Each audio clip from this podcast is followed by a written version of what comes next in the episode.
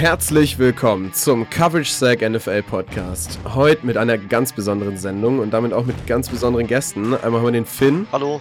Und den Kilian. Hi. Und wir reden heute nach den ersten vier Wochen einmal über die jeweiligen Top 8 der Rookies auf der Offense-Seite und auf der Defense-Seite. Und ohne gar nicht mehr vorwegzunehmen, würde ich sagen, here we go.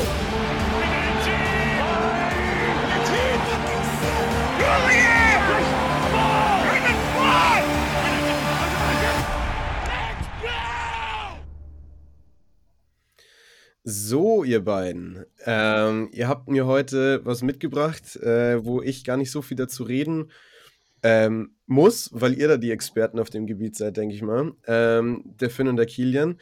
Ähm, sie, haben, sie haben beide eine Top-8-Liste von den Rookies gemacht, äh, auf der Offense-Seite und auf der Defense-Seite und werden da ein bisschen zu zweit drüber diskutieren und ich werde das Ganze ein bisschen durchmoderieren, ähm, damit ihr äh, euren Spaß behaltet als Zuhörer. Ähm, Genau, äh, habe ich irgendwas vergessen oder, oder seid ihr da, seid ihr da konform mit der, mit der Vorstellung, was wir heute machen werden? Auf jeden Fall. Also die ersten vier Saisonwochen sind jetzt rum.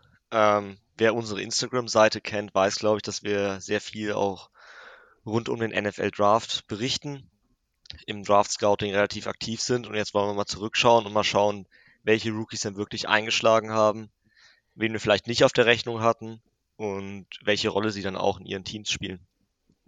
Mhm. Also wir haben vier Wochen hinter uns an sich. Manche würden sagen, das ist noch viel zu früh. Andere würden sagen, ja, nach Woche zwei hätte man das schon längst machen können. Ähm, sagen wir mal so, wir werden, denke ich, schon ein gutes Bild davon haben. Ähm, und dann würde ich sagen, ihr habt gesagt, ihr wollt mit der Offense starten. Ähm, dann spreche ich euch da gar nicht mehr dazwischen. Kieler, magst du anfangen äh, mit deiner Top 8 oder mit dem, mit dem Top 8 Rookie, den du da hast? Auf jeden Fall, ja. Ähm, meine Nummer 8 ist mein erster Wide Receiver auf der Liste. Ähm, das ist Safe Flowers von den Ravens. Der ein oder andere hat Flowers vielleicht etwas höher. Ja. Ich weiß nicht, wie sieht es bei dir aus? Hast du ihn höher ja, ja, aber ich glaube, da können wir jetzt schon mal drüber sprechen. Es ist nämlich meine Nummer 6, also es ist jetzt kein riesiger Sprung. Kann man, glaube ich, direkt reingehen. Also bin ich ein bisschen optimistischer. Okay. Ja gut, ähm, dann würde ich kurz mal ein paar allgemeine Fakten zu ihm liefern und dann auch kurz sagen, warum es bei mir nur für die 8 gereicht hat und du kannst dann vielleicht noch ein, zwei positivere Dinge hervorstellen, warum du ihn ein bisschen höher gesehen hast. Ähm, also mal ganz allgemein, Flowers hat 24 Receptions ähm, schon geleistet. Das ist Platz 12 unter den Wide Receivers, geteilter Platz 12. Also auf jeden Fall sehr ordentlich für einen Rookie. Ähm, 244 Receiving Yards, das ist auch sehr gut. Das ist Platz 28, also von dem her sehr gute Stats. Ähm, Problem bei Flowers bisher, er hat noch keinen Touchdown. Ähm, das sehe ich jetzt noch nicht ganz so kritisch, aber ist eben, wenn man, wenn man sich die Ravens Receiver mal ein bisschen anschaut, schon das erste Problem.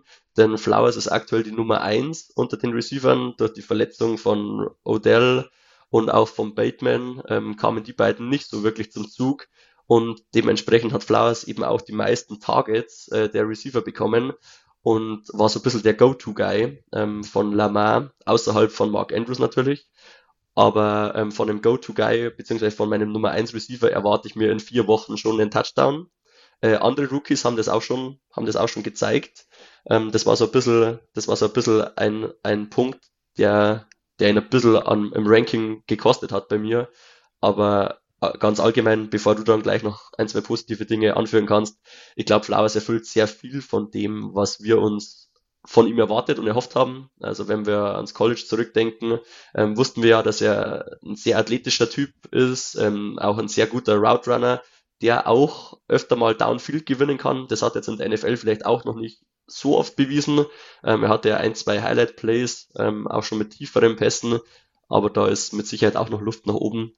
Ähm, deshalb wurde es am Ende bei mir nur, nur in Anführungszeichen Platz 8. Ich wollte gerade sagen, also Platz 8 ist ja jetzt halt immer noch nicht äh, ein schlechter Receiver. Also ich weiß nicht, wie viele Receiver, ich nehme mir nichts vorweg, oder ich nehme dir nichts vorweg, aber ich weiß nicht, wie viele Receiver du in deinem Top 8 hast, ähm, musst du definitiv schon mal ein bisschen was geschafft haben, um, um in die Top 8 äh, der Rookie-Class zu kommen. Ja, Finn. definitiv. Also, ähm, was ich einfach noch ein bisschen positiver gesehen habe, ist, wie klar er als Nummer 1 Receiver in dieser Offense agiert. Also wenn wir mal vergleichen, alle anderen Receiver der Ravens haben zusammen 34 Targets und Flowers hat 29. Das ist mega beeindruckend. Und mit dem Touchdown, ich sehe den Punkt. Aber auf der anderen Seite ist es nicht das, wofür sie ihn gedraftet haben. Also sie haben ihn eigentlich gedraftet, damit er dieser explosive Run-After-Catch-Guy, vielleicht auch Vertical Threat sein kann jemand, der Downfield attackiert, der mit seinem Route Running gewinnt, aber der jetzt nicht diese Größe hat, um dann in der Red Zone vielleicht am Catchpoint irgendwie Plays zu machen. Aber glaubst du, es wird mit einem fitten Bateman und einem fitten Odell und einem Andrews, der auch in Woche 1 nicht gespielt hat, wird es einfacher für ihn? Ich glaube nämlich, er hätte am Anfang schon, also er hatte überzeugt, aber er hätte vielleicht noch ein, zwei Highlights mehr liefern müssen, weil besonders in der, in der Red Zone wird dann Odell oder auch Bateman, der ein großer Receiver ist, werden da mehr die Targets bekommen. Ja, aber. Da fehlt mir noch der, der entscheidende Catch. Ja, aber andererseits können sie halt auch wieder mehr Aufmerksamkeit da gerade wegziehen, weil Bateman ist dieser Ex-Receiver, Odell Beckham nicht der allergrößte Receiver, aber ne, die Highlight-Catches, die er bringen kann, das wissen wir alle die sind super und in der Red Zone, da können sie vielleicht eher Aufmerksamkeit wegnehmen. Dann hat er diese 1 gegen 1 Matchups vielleicht, mit denen er kreieren kann. Und da war er bisher extrem gut. Also dieses exklusive Route Running. Und nach dem Catch. Er hat sieben Miss Tackles forced bisher. Ist, was Yards after Catch pro Reception angeht, mit 4,8 im oberen Drittel bei allen Receivern. Was ich mir noch mehr wünschen würde, wäre wirklich, dass er Downfield gewinnt.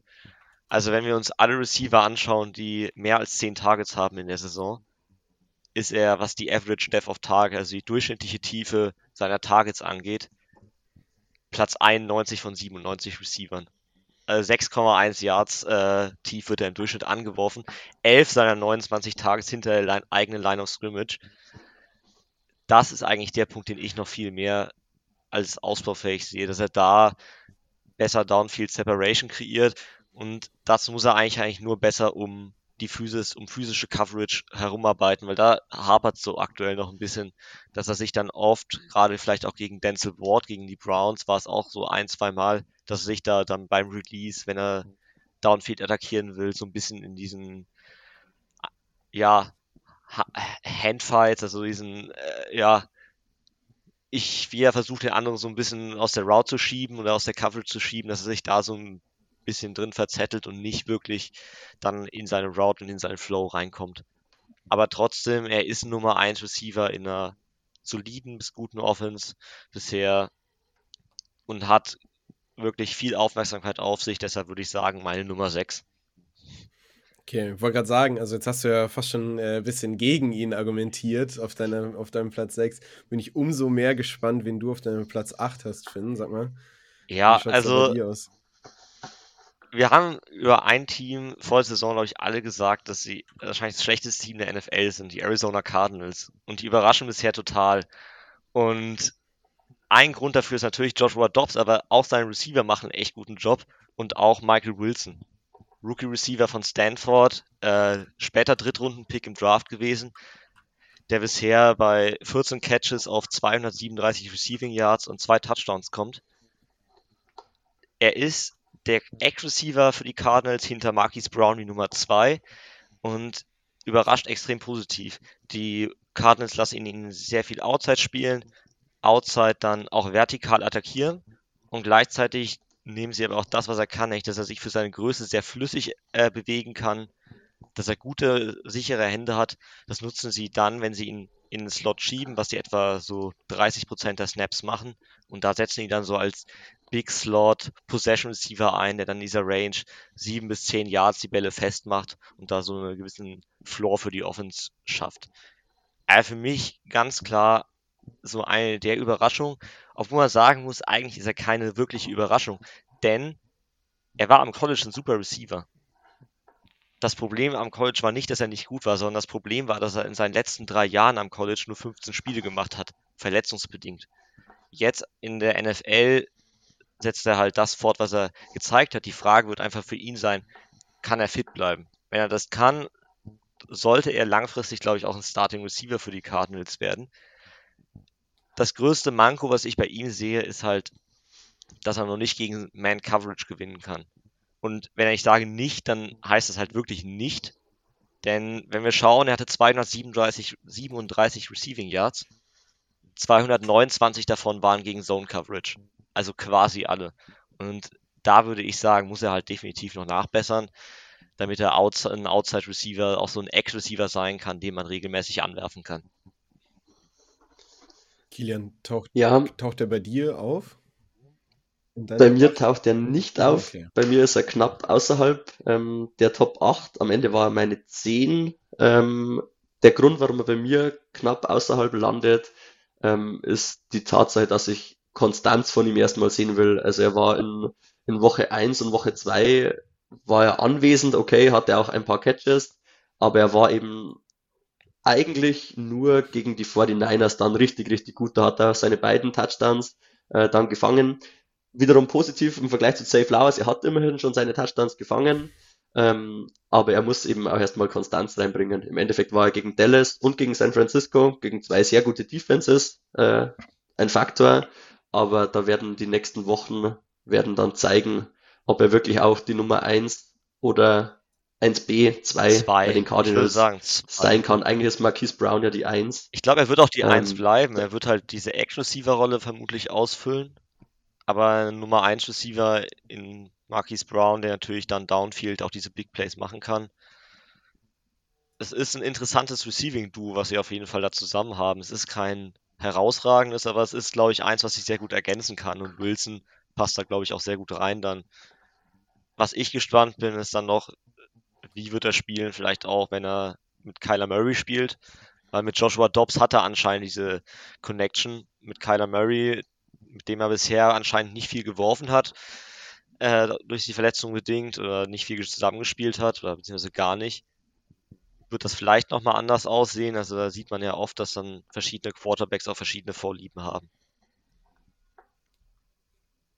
Okay. Dann äh, Finn, deine Nummer 8, Michael Wilson. Ähm, gehen wir weiter direkt. Kilian, gehen wir wieder zurück zu dir, deine Nummer 7. Ja, da passt die Überleitung eigentlich auch ganz gut. Ähm, wir haben gerade schon über eines der schwächeren Teams der Liga gesprochen, über einen Receiver, der schon ein guter Receiver war, auch im College, der ein bisschen Fragezeichen war für die NFL. Ähm, kommen wir zu den Texans, zu Tank Dell. Er ist meine 7 am Ende geworden. Ich habe ihn nicht, ich habe ihn nicht dabei, er ist meine 9 geworden, also jetzt nicht weit weg, aber ich fand, also zwischen ihm und Michael Wilson war es echt ein Toss-up, also ganz enge Geschichte. Ich finde, so, äh, ich wollte Michael Wilson unbedingt drin haben, weil man einfach über ihn mal reden sollte. Aber Tank Dell auch ein toller Receiver, super zwei Wochen gespielt. Äh, vier Wochen Viele, gespielt. Genau, ja. Ganz genau. Dann würde ich kurz mal auf, auf ein paar Stats von ihm auch eingehen. Ähm, das Wichtigste mal zuerst, er hat bereits zwei Touchdowns aufgelegt, hat 267 Yards schon gefangen. Ähm, das sind jeweils Top 20 äh, Receiver-Werte. Das Ganze hat er geschafft bei nur 16 Receptions, also relativ, relativ wenig Receptions ähm, vergleichsweise, ähm, was bei ihm auf jeden Fall schon sehr gut ist. Ähm, er hat die meisten Yards per Reception äh, im überraschend guten äh, Wide Receiver Core der Texans. Also er hat mehr Yards als, als Collins und auch mehr als Robert Woods. Aber gut, Robert Woods übernimmt ja die, die klassische Robert Woods Rolle als Chain Mover, ähm, wie er es davor auch schon bei den Rams inne hatte, übernimmt er auch ja, hier bei den Texans wieder. Ähm, aber genau, also die 16,7 Yards per Reception sind schon, äh, sind schon ein Highlight auf jeden Fall. Ähm, Im Vergleich dazu zu Save Flowers, der hatte nur 10,2, also das sind 6,5 Yards pro Reception mehr, die Tank Dell da auflegt. Ähm, das in Verbindung mit den Touchdowns sind auch, ist auch der Grund eigentlich, warum er bei mir äh, höher gerankt ist als Safe Flowers und eben die, wie wir schon angesprochen haben, die Konstanz, ähm, die er schon gezeigt hat. Ja, er hatte eine schwierige Woche eins oder einen langsamen Start, sagen wir mal so. Dann war er in Woche zwei und Woche drei war, war sehr gut, hat auch jeweils einen Touchdown gefangen. Jetzt in Woche vier hat er wieder ein paar Probleme aber er hat ihm schon in meinen Augen mehr als Michael Wilson gezeigt, dass er, dass er über die ganze Saison und über das ganze Jahr äh, gesehen ähm, eine Gefahr für die Defense sein kann.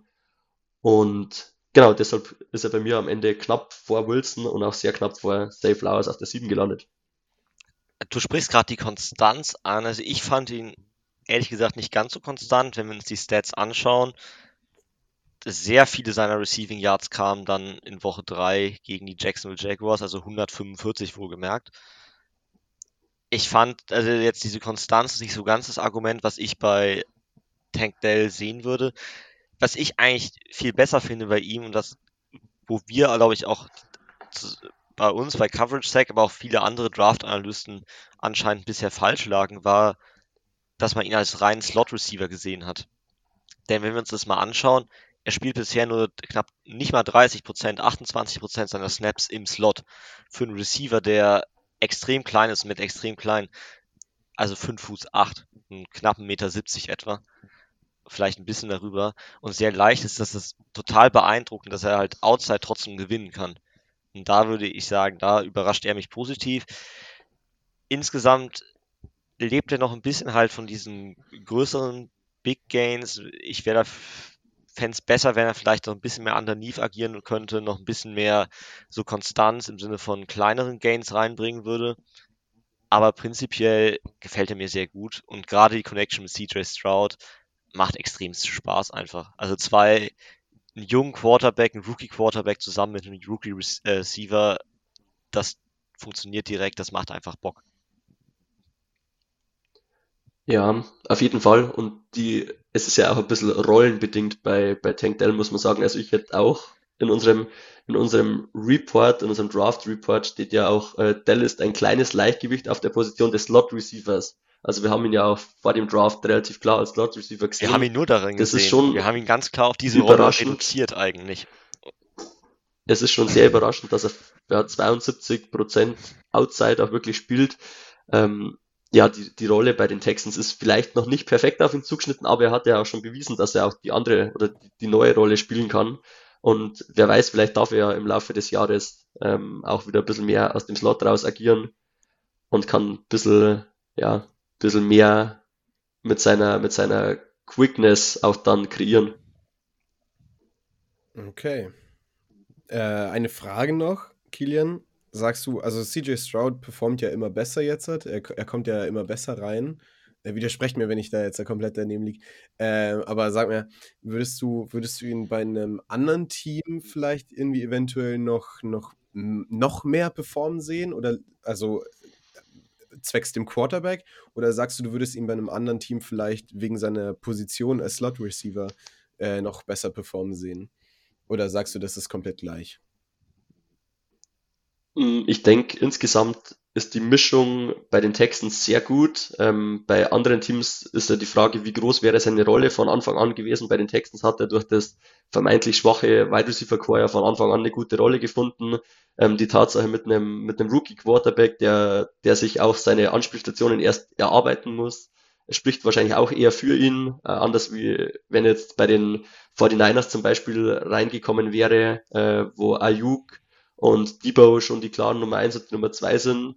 Ähm, aber auf der anderen Seite, weil ich gerade schon über die 49ers gesprochen habe, so ein Shanahan-System oder auch ein McVay-System würden ihm mit Sicherheit auch nochmal helfen. Aber dafür, also blockt, denk, das, aber dafür blockt er zu schlecht. Das ist die Sache. Ja, gut, das ist, nicht, da, das ist, das ist Sache natürlich einfach. die andere, also, die andere Sache. Da ja. ist dieses, was sie in, mit CJ Stroud so als Pocket-Passer, wo ich gehe mal stark davon aus, später beide nochmal drauf zurückkommen, doch relativ gut darauf zugeschnitten. Also, weil Stroud bedient ihn sehr akkurat. Also, er hat nicht das Problem, dass er jetzt irgendwie, ja, Desmond Ritter, Kenny Pickett-Style, die Dinger teilweise wild übers äh, Feld fliegen, sondern die Pässe, Pässe, kommen so, dass er sie fangen kann, dass er sie auch teilweise fangen muss und das macht er. Also deshalb würde ich sagen, er hat einen sehr akkuraten Pässer und das hilft gerade, wenn er man so ein kleiner Receiver ist, der jetzt vielleicht nicht diese mega Spannweite hat, um da noch alles runterzupflücken. Also sagt ihr, es, es gäbe Verbesserungen bei anderen Teams, aber all overall hat er, schon, hat er schon ein gutes Team erwischt für, für, für seine Spielart, für, für seine Körpergröße, was ihr jetzt gerade alles gesagt habt. Ja. Ähm, da wird er gut performen. So, Finn, du hast gerade schon geredet. Äh, machen wir direkt weiter mit deiner Nummer 7. Äh, wie schaut es da bei dir aus? Ja, wir gehen jetzt mal weg von den Receivern. Es soll ja nicht langweilig werden und gehen mal an die Line of Scrimmage äh, zu den dicken Jungs. Äh, Daniel Wright, Offensive Tackle von den Chicago Bears. Ähm, elfter Pick im Draft. Ich würde sagen, überraschender elfter Pick wahrscheinlich auch für manch einen. Ähm, denn die Bears haben ihm über einen Peter Skoronski genommen, über einen Broderick Jones, über einen Anton Harrison, wem der vielleicht noch besser gefällt haben dafür auch Kritik einstecken müssen, aber er macht es echt gut bisher. Und mit gut meine ich jetzt nicht, er ist ein Top-Tackle in der Liga. Aber wir sprechen von einer schwer zu spielenden Position, von einer Premium-Position und er spielt solide. Er ist gerade im Run-Game richtig wichtig. Er kommt da über seine Power, aber auch über die überraschend gute Athletik und er bewegt die Line of Scrimmage. Und das sieht man übrigens auch dann, in, wenn man darauf schaut, wo die Bears hinlaufen. Die sind bisher 35 Mal über rechts, über seine Seite gelaufen, nur 22 Mal über links. In Pass Protection ist das Ganze nicht, ist es noch ein bisschen wackeliger als im Run Game. Da gewinnt er vor allem nach wie vor über die Power, aber in der Fußarbeit ist er halt echt limitiert und das sieht man dann gegen Speedrusher wie Shaq Barrett, der hat ihm echt Probleme bereitet in Woche 2. Er hat relativ viele Pressures zugelassen, wenn man auf die Statistik schaut. Zwölf Pressures, davon drei Sacks auch. Aber wenn wir mal ehrlich sind, Justin Fields tut ihm nicht mit seinem Pocket-Verhalten irgendeinen Gefallen, damit es einfacher wird für seine Offensive Tackles, sondern er, Justin Fields rennt sich da immer wieder mal auch selber in Pressures hinein. Das macht es nicht unbedingt einfacher. Und Wright ist gerade im Run-Game einfach dieser Faktor, wenn das Bears Run-Game überhaupt mal funktioniert, dann vor allem über ihn und mit diesen Limitierungen im Passspiel, glaube ich, muss man einfach leben, dass er vielleicht gegen Speedster nicht immer perfekt aussieht. Aber wenn er im Run-Blocking dominant ist und vielleicht dann noch dominanter wird, dann ist er das auf jeden Fall wert. Und aus Teamperspektive muss man halt auch sagen, es gibt diese Premium-Positionen im Football, also Quarterback, Receiver, Offensive Tackle, Edge, Cornerback. Und was davon haben die Bears? Sie haben vermutlich keinen richtig super Quarterback. DJ Moore ist wahrscheinlich auch nicht der Receiver für die langfristige Zukunft. Auf, die Defense ist eine ziemliche Katastrophe. Jetzt haben sie mit Daniel Wright hoffentlich und vermutlich einen Offensive Tackle gefunden und damit zumindest eine dieser Baustellen schon mal abgehakt. Kilian, taucht er bei dir auf oder ähm, bei mir im Ranking taucht er nicht auf. Ähm, auch nicht knapp verfehlt. Ich müsste jetzt lügen. Er war, er war am Ende einer meiner geteilten Platz 11. Also ich habe dann ab 11 habe ich dann quasi aufgehört, mhm. äh, die Spieler noch zu ranken. Ähm, aber viel, das Finn sagt, ist auf jeden Fall richtig. Offensive Tackle ist auch eine sehr, sehr schwere Position. Wie gesagt, eine Premium-Position. Ähm, und wenn du einen Quarterback wie Justin Fields hinter dir hast, dann macht er es dir auch nicht, nicht einfach, oder nicht einfacher, sagen wir mal so. Er hält den Ball sehr lange fest. Er hat, wie man Fields schon immer kennt, Probleme, den Ball loszuwerden ähm, und generiert dann auch durch seine Spielweise selber Pressure und da kann die Offense Line nicht immer was dafür. Ähm, und so, ja, wir hatten ihn vor dem Draft schon relativ hoch. Er war unser Nummer 3 Offensive Tackle, Finn, korrigiere Ja, mich. war unsere Nummer 3 und ähm, bei uns auch in den Top 20 insgesamt. Äh, ich glaube auf Platz 17. Also war für uns äh, wirklich hoch, deutlich höher, als glaube ich auch der Konsens hatten. Ich würde sagen, bisher sind wir ganz zufrieden mit dem Take. Okay. Dann, Finn, deine Nummer 6 wissen wir ja schon mit Zay Flowers. Äh, Kilian, dann äh, mach du direkt weiter mit deiner Nummer 6.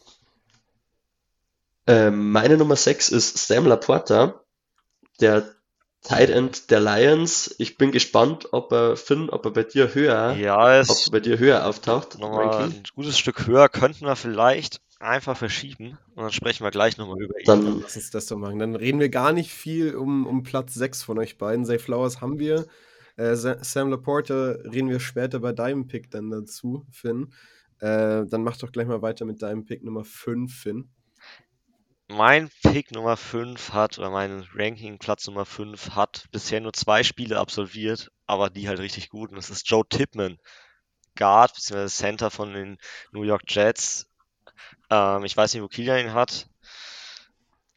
Ist meine Nummer 4, also ich würde sagen, über den können wir gerne gleich direkt sprechen. Ja, also einfach mega gut. Bei uns unser Center Nummer 1, der kann aber halt auch Guard spielen, weil es ist ein sehr großer, sehr großer, also mit 6 Fuß 6, wirklich sehr großer Center. Deshalb haben die Jets ihn dann auf Guard geschoben, weil er war zunächst Backup, aber in oder nach Woche 2 war Left Tackle Dwayne Brown verletzt, mit einer Hüftverletzung auf Injured Reserve gegangen. Mackay Beckton ging dann von Right Tackle auf Left Tackle. Elijah Vera Tucker von Right Guard auf Left äh, Tackle. Äh, von Right Guard auf Right Tackle. Und dann rückte äh, Joe Tippin rein ins Starting Lineup auf Right Guard und spielte direkt mal gegen die New England Patriots. Also ein Team, was doch für einen relativ starken Pass Rush bekannt ist. Und er hat in Woche 3 keinen einzigen Pressure zugelassen bei 42 Pass Blocking Snaps. Dann in Woche 4 gegen Kansas City. Chris Jones soll meiner Meinung nach ein ganz guter Pass Rusher sein. Ähm, auch da nur ein Pressure zugelassen. Er macht das wirklich gut im Run-Blocking sehr solide, vor allem als Pull-Blocker ist er mit seiner Athletik dann und mit der Größe kaum aufzuhalten, wenn er halt einmal dann in Space ist. Und er verspricht einfach das, was man vor dem Draft von ihm erwarten konnte. Größe, Athletik, sehr flüssig im Open Field und hat einfach diese Länge und diesen Handeinsatz und die Positional Flexibility. Er kann Center, er kann Guard spielen und das zeigt direkt, zeigt sich auch jetzt direkt dieser Value, weil die Jets mussten natürlich umstellen ihre Offensive Line. Aber weil Tippin halt kein reiner Center ist, sondern auch Guard spielen kann, kann man ihn reinbringen und man verliert da eben nicht an Qualität, weil man nur auf drei Positionen gute Backups hat oder nur auf zwei Positionen und dann hat man eben mit Tippin genau das gehabt. Was nochmal wirklich unterstreicht, wie gut er ist, wenn wir alle Guards nehmen, die mindestens 100 Snaps gespielt haben, ist er nach PFF-Grades auf Platz 5. Das muss man einfach mal sich festhalten. Über ihm sind Tyler Smith von den Dallas Cowboys, sehr guter Guard. Chris Lindstrom von den Atlanta Falcons, letztes Jahr wahrscheinlich der doch Abstand beste Guard der NFL. Äh, Halapuli Vaitai von den Detroit Lions, sehr solider Veteran und Zach Martin, auf dem, bei dem müssen wir nicht sprechen. Also er befindet sich da so einer absoluten Elite-Range und das rechtfertigt aus meiner Sicht einfach Platz 5 am Ende ist es bei mir nur Platz 5 geworden, weil es halt nur zwei Spiele waren. Da hätte ich also, gern noch mal ein bisschen mehr gesehen. Dir, dir fehlen noch ein bisschen, okay. Ja, also das waren jetzt ein bisschen mehr als, da waren 8, 85 Pass-Blocking-Snaps, nochmal ein paar 40 Snaps im Run-Game. So ein drittes oder viertes Spiel hätte ihn vielleicht nochmal deutlich weiter höher im Ranking gespült. Dir hat es gereicht, Kilian, für, für einen Platz höher. Mir hat es gereicht für Platz 4. Ähm, zum einen eben auch die, die Gegner, gegen die er gespielt hat, waren jetzt sehr ordentlich, also sowohl scheme-bedingt als auch ja, personell, wie wir schon gesagt haben. Ähm, Chris Jones, seines Zeichens wahrscheinlich Top 3 Defensive Tackle, wenn es um, um den Pass Rush geht. Ähm, genau, und was mir auch gefallen hat, ist seine, seine Stärke sowohl im Pass-Blocking als auch im Run-Blocking. Also Finn hat es ja gerade gesagt, overall, glaube ich, ist er die Nummer 5 oder 6 äh, insgesamt äh, laut PFF. Ähm, Im im Pass-Blocking ist er die 5 und im Run-Blocking ist er auch die Nummer 6. Also er ist auf beiden, in beiden Disziplinen wirklich sehr, sehr weit vorne mit dabei. Ähm, die zwei Spiele, die er gestartet hat, ich glaube, im Nachhinein werden sich die Jets auch ein bisschen ärgern, dass er nicht schon noch früher ran durfte. Ähm, H ja, hätte und die eine die Penalty verhindern können. Nein. Das ist jetzt ein Take, über den wollen wir nicht sprechen, glaube ich. Aber er wird halt diesen ähm, Spot nicht mehr hergeben. Das ist, glaube ich, jetzt schon sicher, oder? Das, genau. Also, der also wird, also man kann, man kann, Start. solange er sich nicht verletzt, bleibt er definitiv irgendwo in der Interior O-Line der Starter. Also ich glaube auch, dass sie ihn auf Right Guard lassen, ehrlich gesagt. Also es wäre aus meiner Sicht nicht sinnvoll, dass sie ihn jetzt auf Center zurückschieben oder auf Center wieder rüberschieben, wenn sie an irgendwas umstellen wollen.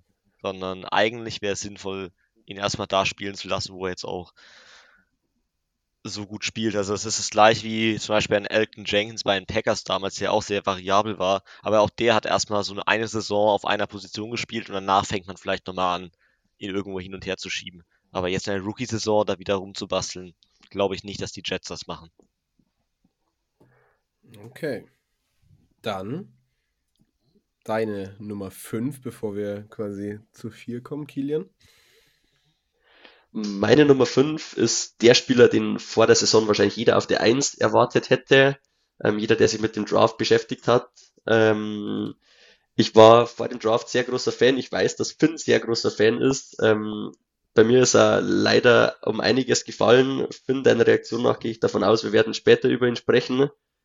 Finn, Finn es ist Bijan Robinson. Gefasst, äh, und schaut, schaut fassungslos in die Kamera. Ja. Das sehen also, die Zuschauer nicht, aber ich, Bijan äh, Robinson, Julian, gib mal deinen Take erstmal. Ja, fangen wir mal an. Ich habe ihn auf Platz 3, also jetzt gar nicht so weit weg, aber gefühlt muss man sagen. Dann, dann könnte es sein, dass ich am Ende bei meinem 1 bis 3 die Production äh, beziehungsweise ja noch ein, zwei andere Sachen äh, höher präferiert habe als bei Bijan insgesamt. Also vorneweg, was, was sehr positiv ist, Bijan ähm, ist der Topspieler, den wir erwartet haben. Ähm, Bijan äh, hat die Nummer 6 Run Grade äh, nach PFF. Ähm, drei von den Running Backs, die vor ihm stehen, sind übrigens Backs aus Mi oder von Miami, äh, die scheme-bedingt da den ein oder anderen Vorteil auf jeden Fall haben. Ähm, ja, er ist auch der Production auch mit 318 Rushing Yards, ist er auch, ich glaube, geteilter dritter Platz, wenn mich nicht alles täuscht. Ähm, ist er sehr gut. Äh, was mich bei Bijan noch ein bisschen, bisschen stört, ähm, ist zum einen, dass er noch keinen Rushing Touchdown hat. Ähm, ich glaube, er hat auch nur einen Receiving Touchdown, wenn mich das, wenn es mich nicht ja. täuscht. In der Offense, in der Offense, die gefühlt, also leicht übertrieben natürlich, 75 Prozent der Plays läuft oder einen, einen, einfachen, einen einfachen Ball Richtung Running Back wirft, ähm, ist, das, ist das zu wenig nach vier Wochen. Das ist, das ist auch ähnlich wie Jamir Gibbs. Ich denke mal, über ihn werden wir nicht mehr sprechen bei den Lions. Er wird de facto nicht, nicht so genutzt, wie ich mir das wünschen würde. Aber Goal-Line-Back bei Atlanta ist doch Algier und Atlanta hat seit Woche in Woche 3 und 4 halt einen Touchdown gemacht. Muss man dazu auch vielleicht sagen. Aber ich kann mich auch an Plays erinnern, an der sie an der ein oder zwei Yard Line begonnen haben zu passen. Ja, das ja, wenn war. ich einen Backfield habe, dann Pete Carroll und Richard Sherman und Co. können davon ein Lied singen, lauft den Ball von der zwei Yard Line. Das ist kein Problem. Mit Bijan im Backfield, mit der Offensive Line, die die, die, die Falcons haben. Also nur ganz kurz, um das zu untermauern, dass Bijan sehr gut ist, aber zu wenig genutzt wird. Er ist nur Platz 22 der Running Backs, wenn es nach Carries geht. Also er hat nur 53 Mal den Ball bekommen äh, das ist nicht mal 15 Mal pro Spiel den, den Ball äh, bekommen. Ähm, er ist im, im Passing Game ist er, ist er konstant. Da hat er schon 19 Bälle gefangen, wenn ich das, doch müssten 19, genau. 19 Mal hat er den Ball bekommen. Ähm, aber es fehlt am Ende so der, ja, das, das Endergebnis. Und man kann jetzt auch nicht sagen, dass die Falcons Offense nicht auf den Playmaker Bijan zurückgreifen muss, weil sie ihre Spiele anderweitig dominieren. Also ich finde prinzipiell gehe ich dir bei Sachen recht. Natürlich, die Touchdowns sind nicht überragend. Andererseits mit den Carries, das finde ich nicht so das Mega-Problem. Das finde ich auch bei einem Jamir Gibbs übrigens nicht. Also bei Gibbs vielleicht doch mehr als hier, aber prinzipiell nicht das ganz große Problem, wenn ich einen Running Back Top 15 drafte, Top 8 in dem Fall sogar drafte, möchte ich am liebsten eigentlich langfristig was davon haben. Deshalb hätte ich jetzt nichts dagegen zu sagen, ich bringe ihn vielleicht ein bisschen langsamer rein, verheize ihn nicht irgendwie in den ersten zwei, drei Jahren, sondern eigentlich möchte ich ja schon versuchen, dass er vielleicht auch über fünf, sechs Jahre in meinem Backfield eine große Rolle spielt. Was ich mir halt einfach aufgeschrieben habe, wenn er den Ball in der Hand hat, ist er doch so ziemlich nah am perfekten Running Back.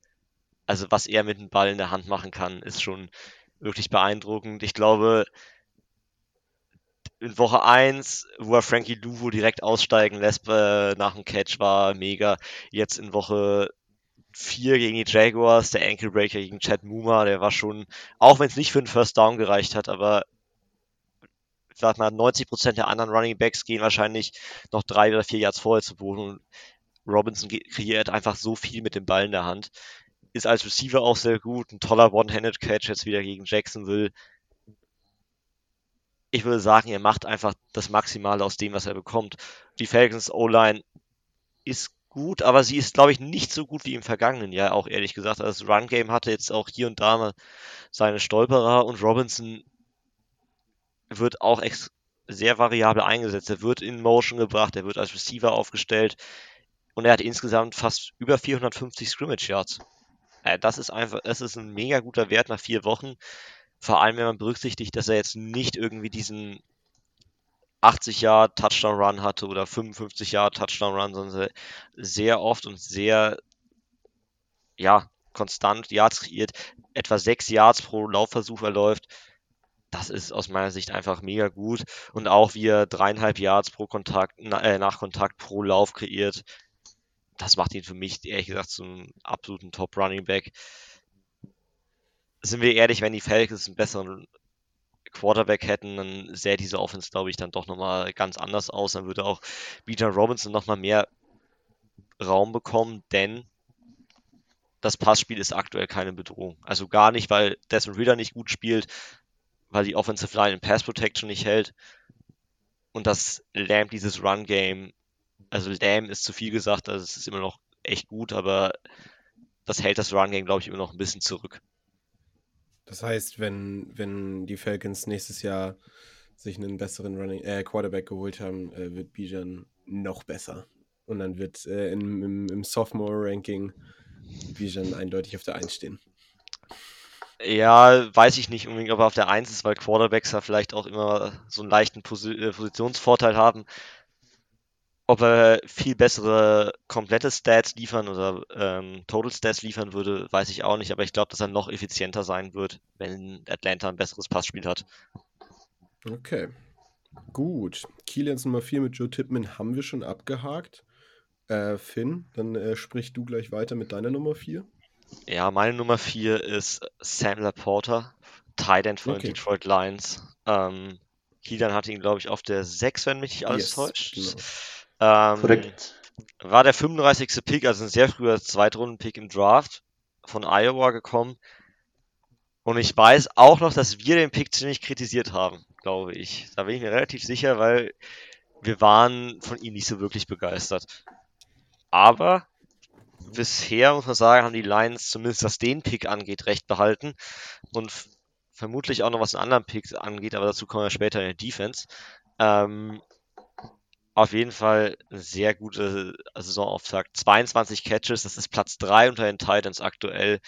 242 Yards, das ist Platz 1 unter den Titans für einen Rookie-Titan, also eine Position, die traditionell echt viel Zeit braucht, um in der NFL anzukommen. Ähm, und dazu halt einen Touchdown. Ähm, das beste Spiel, was er hatte, war gegen Atlanta, 84, 84 Receiving Yards, ein Touchdown. Und da hat man auch gesehen, was halt schon die ganze Saison, in den ganzen vier Spiele gemacht wurde, er wird viel herumgeschoben. Also sie setzen ihn zu 46 Prozent als klassischen Tight End an der O-Line ein, aber dann auch 30 Prozent als Wide Receiver, knapp 25 Prozent im Slot. Sie schieben ihn herum und er macht halt eine Sache extrem gut und das ist diese Mitte des Feldes zu bespielen. Er ist ganz stark in diesem Underneath-Bereich. Ich glaube, 15 Catches in der Mitte des Feldes bei unter 10 Yards, wo er perfekt so bei Crossing Routes sich in die Zone Coverage hineinsetzt und dort dann einfach sitzt. Jared Goff ist der Quarterback, der ihn da übrigens auch bedienen kann. Das muss man einfach sagen, der diese Lücken in der Coverage findet. Und bisher ist er auch extrem gut in Contested Catch Situations. Also wenn wir, er hatte sieben Contested Catches oder Situationen mit Contested Catches, sechs davon hat er gefangen. Das liegt vor allem daran, dass er sich sehr gut zum Ball positioniert. Aber hier muss man, glaube ich, dann doch ein bisschen aufpassen. Denn das ist so nicht fortzusetzen. 85% seiner Contested Catches zu fangen, ist quasi unmöglich über eine gesamte Saison. Deshalb, da wird man vielleicht ein bisschen äh, zurückschrauben müssen. Und er kann halt auch seine Matchups gewinnen. Das ist so eine ganz große Stärke. Es ist nicht nur gegen Zone Coverage, sondern auch gegen Man Coverage. Wenn wir uns anschauen, äh, wie viel Yards er pro gelaufene Route gegen Man Coverage rausholt, das sind 2,9 und damit wieder Platz 1 unter den Titans. Also Laporta spielt aktuell, ich würde jetzt nicht sagen, der beste Titan der NFL, weil es ist immer noch Travis Kelsey, aber er ist vielleicht kratzt aktuell schon den Top 5 Titans, würde ich behaupten. Und er ist einfach eine positive Überraschung, weil prinzipiell haben, glaube ich, alle vor dem Draft sein Spielziel schon richtig interpretiert. Aber er, er macht halt das, was alle interpretiert haben, Separation zu kreieren und so Dominanz am Catchpoint. Das macht er halt einfach nochmal besser, als wir alle gedacht haben. Und deshalb haben die Lions ihn Runde 2 genommen. Früh in Runde 2 und bisher zahlt sich das zu 100% aus. Du hast gerade schon angesprochen, äh, dass er seinen Workload, den er gerade hat, und also die, die, die Stats, die er gerade äh, hinstellt, dass er die wahrscheinlich nicht halten kann. Sagst du vielleicht mit einer Rückkehr von Jameson Williams, äh, wird sich das auch nochmal ändern oder ähm, hör, hör, mir bitte auf mit Jameson Williams. Okay, okay, okay. Dann, also, dann, dann, dann überspringen wir den Take. äh, ohne jetzt zu viel sagen zu wollen, aber wenn ich das, was man bisher von Jameson Williams gesehen hat, würde mich als Offensive Coordinator dazu bewegen, den Ball vielleicht doch nochmal zu Sam Laporta zu geben. Okay, okay. Also du sagst jetzt mit Jameson Williams wird Sam Laporta noch besser performen. nicht noch besser, aber wahrscheinlich nicht so wirklich gut. Das ist einfach okay, die Frage. Aktuell ist er, glaube ich, auf Akt mehr auf weniger auf äh, Rekordjagd. Ja. Äh, ich glaube, Mike Ditka aus den 60er Jahren hält noch den Rookie-Rekord, was Tight End Receiving Yards angeht, bei 1060 Receiving Yards, so in dem, irgendwas um den drehen. Und wenn er so weitermacht, kommt er echt etwa genau darauf raus. Ich bin mal gespannt, ob er das schafft.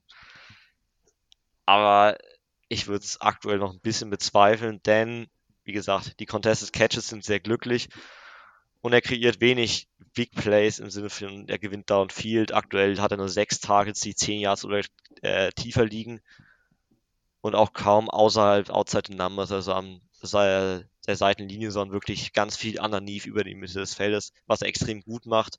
Aber ich vermute, um diese Stats langfristig zu halten, bereut es vielleicht dann doch nochmal ein oder zwei Big Plays mehr. Okay. Den Take, den du gerade geliefert hast, mit er wird seine Nummer nicht aufrechthalten können, den würde ich gleich aufnehmen, weil der passt perfekt zu meiner Nummer 3. Dann mach gleich weiter. Ähm, ich denke, Finn, du hast ihn dann nicht ich drin. Ich denke, drin. unsere 1 und unsere Nummer 2 werden gleich bleiben. Ja. Ähm, aber ich finde, in so einer Rookie-Review muss man über den Running Back der Miami Dolphins, Devon Achane, sprechen. Ich denke, da führt aktuell kein Weg dran vorbei. Ich starte mal wieder mit ein paar blanken Zahlen. Er hat nur 27 Mal den Ball bekommen bisher. Er hat 27 Carries bekommen. Das ist geteilter Platz 38, hat daraus aber 309 Yards äh, kreiert. Das ist Platz 6. Im Übrigen nur 9 Yards weniger als Bijan, der das Doppelte an Carries äh, erhalten hat, nur um das mal ein bisschen in Vergleich zu setzen. Ähm, er hat schon viermal den Weg in die Endzone gefunden per, per Rush, hat den Ball noch nicht, noch nicht hergegeben, also noch nicht gefummelt. Und was natürlich überragend ist, sind 11,4 Yards pro Carry. Ähm, ja, Ajane ist einfach, er nutzt, er nutzt alles, was ihm in dem, in dem tollen Scheme äh, der Dolphins gegeben wird und er nutzt auch die, die Tatsache, dass, dass Mostert so der, die Nummer eins, die Nummer eins im Backfield ist und er dann häufiger davon profitieren kann. Ähm, er hat auch entgegen unserer Erwartungen vor dem, vor der Saison oder vor dem Draft ähm, schon gezeigt, dass er auch nach dem Kontakt äh, etwas kreieren kann. Ähm, nur mal, also die letzten beiden Spiele, ähm, die er gemacht hat, Woche 3 gegen Denver und Woche 4 gegen Buffalo, da hatte er 6,2 Yards after Contact und 9,0 Yards after Contact pro Attempt. Also sprich gegen, gegen, die, gegen die Bills hat er 9 Yards nach dem Kontakt im Schnitt erzielt. Äh, das ist natürlich ein überragender Wert. Ähm, wie gesagt, die Zahlen sollte man nicht immer zu hoch hängen. Das sind Sicherheitsstats, die er nicht aufrechterhalten kann über eine, über eine ganze Saison gesehen. Aber ähm, ja, allein der bloße Output und ähm, die Tatsache, dass er das Maximum nimmt, ähnlich wie wir es vorher schon bei Bijan gesagt haben, dass er das Maximum nimmt, was gegeben wird, ähm, rechtfertigen für mich einen sehr hohen dritten Platz im Ranking. Ähm, ich bin wirklich ein bisschen überrascht, finde, dass du ihn gar nicht mit drin hast. Ähm, aber ich habe gesagt, ich werde ein, zwei Mal überraschen. Ähm, besonders, weil ich es recht in Erinnerung habe, warst du ja großer Fan eigentlich im Draft oder vor dem Draft ja. von ihm und wir haben ja, wir waren uns ja einig, dass er in Miami eigentlich genau, genau ähm, da dahin kommt, wo wir ihn uns vorgestellt hätten oder wo er, wo er am meisten trifft. Ich lese nur ganz kurz den ersten Halbsatz aus, oder den ersten Satz aus deinem, aus deinem Draft Report vor. Ein hochexplosiver Running Back mit Big Play Potenzial. Ja. Das beschreibt ihn eigentlich perfekt. Und das beschreibt ihn auch perfekt. Aber leider liegt auch bisher zumindest genau da so ein bisschen das Problem an der ganzen Geschichte. Und ich habe jetzt mal so ein Stat, wenn wir den Vergleich mit Bijan eben schon hatten, mal rausgesucht. Ähm, Bijan kreiert, oder also die, von, wenn wir die Yards von Bijan nehmen, die 318, sind 31% seiner Yards bei Runs gekommen, die mit 15 Yards oder mehr Das ist ein durchschnittlicher Wert. Das sagt vor allem aus, dass halt Bijan in der Lage ist, sehr konstant auch Yards zu kreieren. Bei Algier sind es halt 65,7 Yards, die bei Big Play Runs zustande, äh, 65,7 Prozent seiner Yards, die durch Big Plays zustande gekommen sind. Und da muss man halt auch sagen, was die Yards after Content Zahlen angeht, die lügen in dem Fall ein bisschen einfach, weil er früh einmal Kontakt aussteigen lässt und dann ist er weg. Und das ist eine mega Qualität von ihm. Also es ist nicht falsch, falsch verstehen, dass man sagt, das ist schlecht oder er ist schlecht deswegen. Aber mir fehlt bei ihm noch aktuell die Konstanz. Er kreiert und er über Big Plays seine Rolle, er definiert sich über Big Plays und das macht ihn natürlich auch highlight-technisch total geil, aber irgendwie, um so ein richtiger Running Back zu werden, richtiger Running Back ist jetzt schon wieder sehr harsh, aber um dieser Nummer, klassische Nummer 1 Back, wie er ihn vielleicht auch kennt zu werden, müsste er halt dann doch konstanter irgendwie Yards generieren und nicht halt nur über sich, über diese Big Plays kommen. Was er aktuell macht, ist halt das, die Dolphins sind im Passspiel sehr gefährlich. Er läuft gegen leichte Boxes, gegen schlechte Run-Defenses, was die Denver und Denver Broncos und die Bills angeht. Er kommt dann mit viel Tempo aufs zweite Level, lässt da Leute aussteigen, wo er schon mit seinem Tempo Vorteil hat und ist dann weg. Also wie gesagt, das ist eine mega Qualität, aber es ist aus meiner Sicht nur bedingt aussagekräftig, was ein Running Back kann, weil ich vermute, dass es zumindest einige Running Backs gibt in der Liga und wahrscheinlich auch mit Bijan, vielleicht auch mit einem Jameer Gibbs, wenn man ihn in diese Offense stellt, die das wahrscheinlich auch genauso können. Also dir fehlt. Ich würde sagen, die Diskussion über Ajane verschieben wir dann Richtung Woche 10 oder so, wenn wir uns wieder Gedanken darüber okay. machen. Okay. Ähm, da kann man mal schauen, ob er diese Stats aufrechthalten kann. Gut. Ähm, dann Fins Nummer 3 mit Bijan haben wir ja schon. Dann können wir direkt in eure Top, Top 2 gehen. Finn, fang du mal gleich an. Ich vermute fast, dass sie gleich sind. Meine Nummer 2 ist CJ Stroud von Houston Texans. Kielan schlägt die Hände über dem Kopf zusammen. Ist es nicht deine 2? Ich, ich bin der größte CJ Stroud-Hater vor dem Draft gewesen und ich habe ihn dann keine Ahnung. Du Allein hast keine Ahnung von Quarterbacks, das muss man dazu Positional, Positional Value Quarterback mit dieser Leistung auf sofort vom Start weg Top 15 Quarterback in der NFL. Ja komm, dann sag, warum er dann sag du mal, warum er deine Nummer 1 ist und dann sag ich, warum er es nicht ist. Okay, ähm, fangen wir, fangen wir einfach mal, einfach mal damit an. Er hat noch keine Interception geworfen. Das ist mal für Rookie, für einen Rookie Quarterback absolut, absolut überraschend. Ähm, er hat sch relativ schlechte Bedingungen. Die die Texans O-Line hätte man vor der Saison vielleicht teilweise noch schlechter erwartet, besonders nach den ganzen Ausfällen, die sie ja verkraften müssen. Aber also 151 Pass-Attempts ohne Interception, das ist aktuell Platz 3 der Attempts nach. Ohne Interception ist natürlich bockstark. Ähm, er ist auch, ich glaube, nur noch 25 Pässe davon entfernt, den Rookie-Record aufzustellen. Die meisten Completions bzw. Äh, Attempts ohne Interception ähm, ich glaube, da ist Dak Prescott, hält den Rekord aktuell mit, ich müsste lügen, ich glaube 176. Aber die, die Statistik ähm, ist nur sehr begrenzt aussagekräftig, sage, kann ich jetzt direkt sagen, weil das gleiche haben wir vorher so, glaube ich, irgendwann mal über Desmond Ritter erzählt.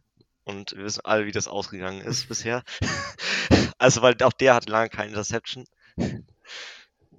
1212 Passing Yards, Platz 4 aktuell mit Receivern, mit den Top-Receivern Nico Collins, Tank Dell, und Robert Woods, das ist auf jeden Fall aussagekräftig. Sechs Passing Touchdowns, das ist aktuell geteilter zehnter Platz, ist mehr als solide. Alles in allem, wenn man, wenn man sieht, wie er in den Stats abliefert, ist er, wie gesagt, vom, aus dem Stand heraus ein Top 15 Quarterback.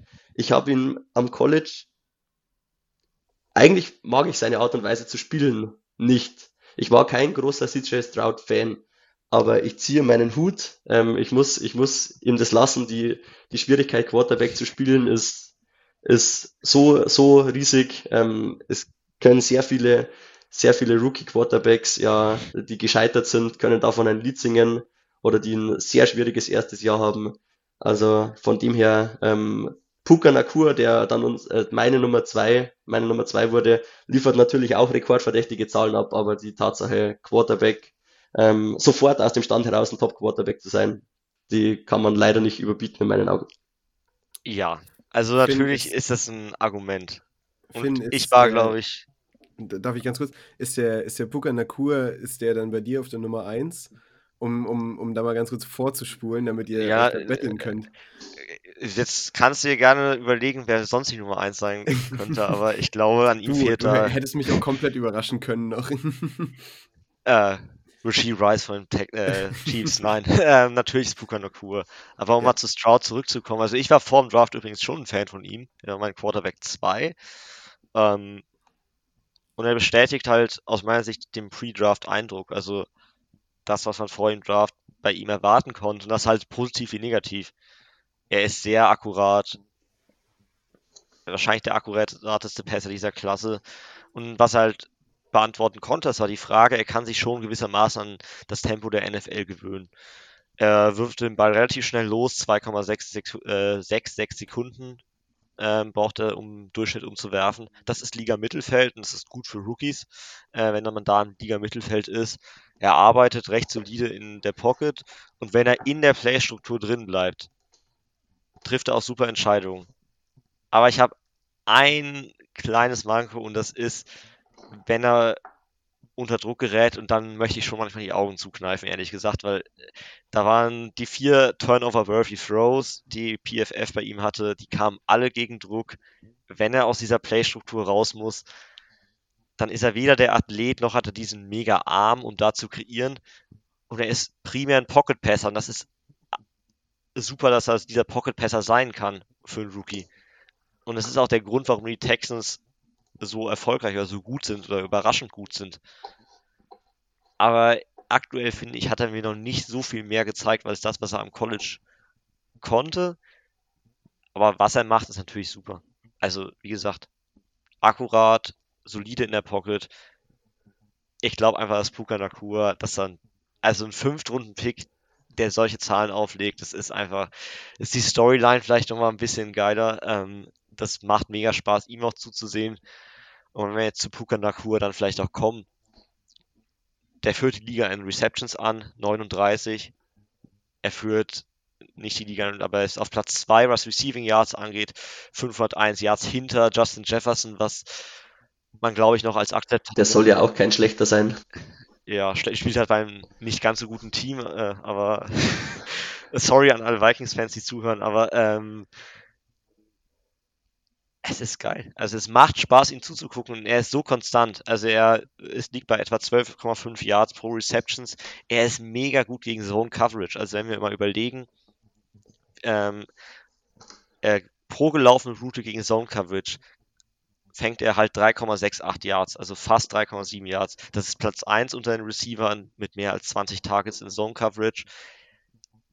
Er hat ein unglaublich hohes Spielverständnis und ist deutlich flüssiger auch als Route Runner als das, was wir vor dem Draft erwartet hatten. Also sind wir so offen, ich hatte ihn in Runde 6. Ist einfach, weil man. Ging in Runde 5, war kein, war so, kein Take. so schlechter Take, also. ehrlich gesagt. Also die NFL hat ihn nicht so anders bewertet, aber er ist die Saison Coverage, wie er da agiert, das ist mega. Also für einen Rookie, dass er diese deutlich komplizierteren Defenses auseinander nimmt, hätte ich nicht erwartet von ihm die einzige Frage, die ich bei ihm habe, oder eigentlich sind es zwei Fragen, ist der Test gegen Man Coverage. Cincinnati hat ihn aggressiver gespielt und da ist er nicht so, also ist er gut gewesen, aber halt nicht so absurd äh, überragend, wie er es sonst gesehen hat.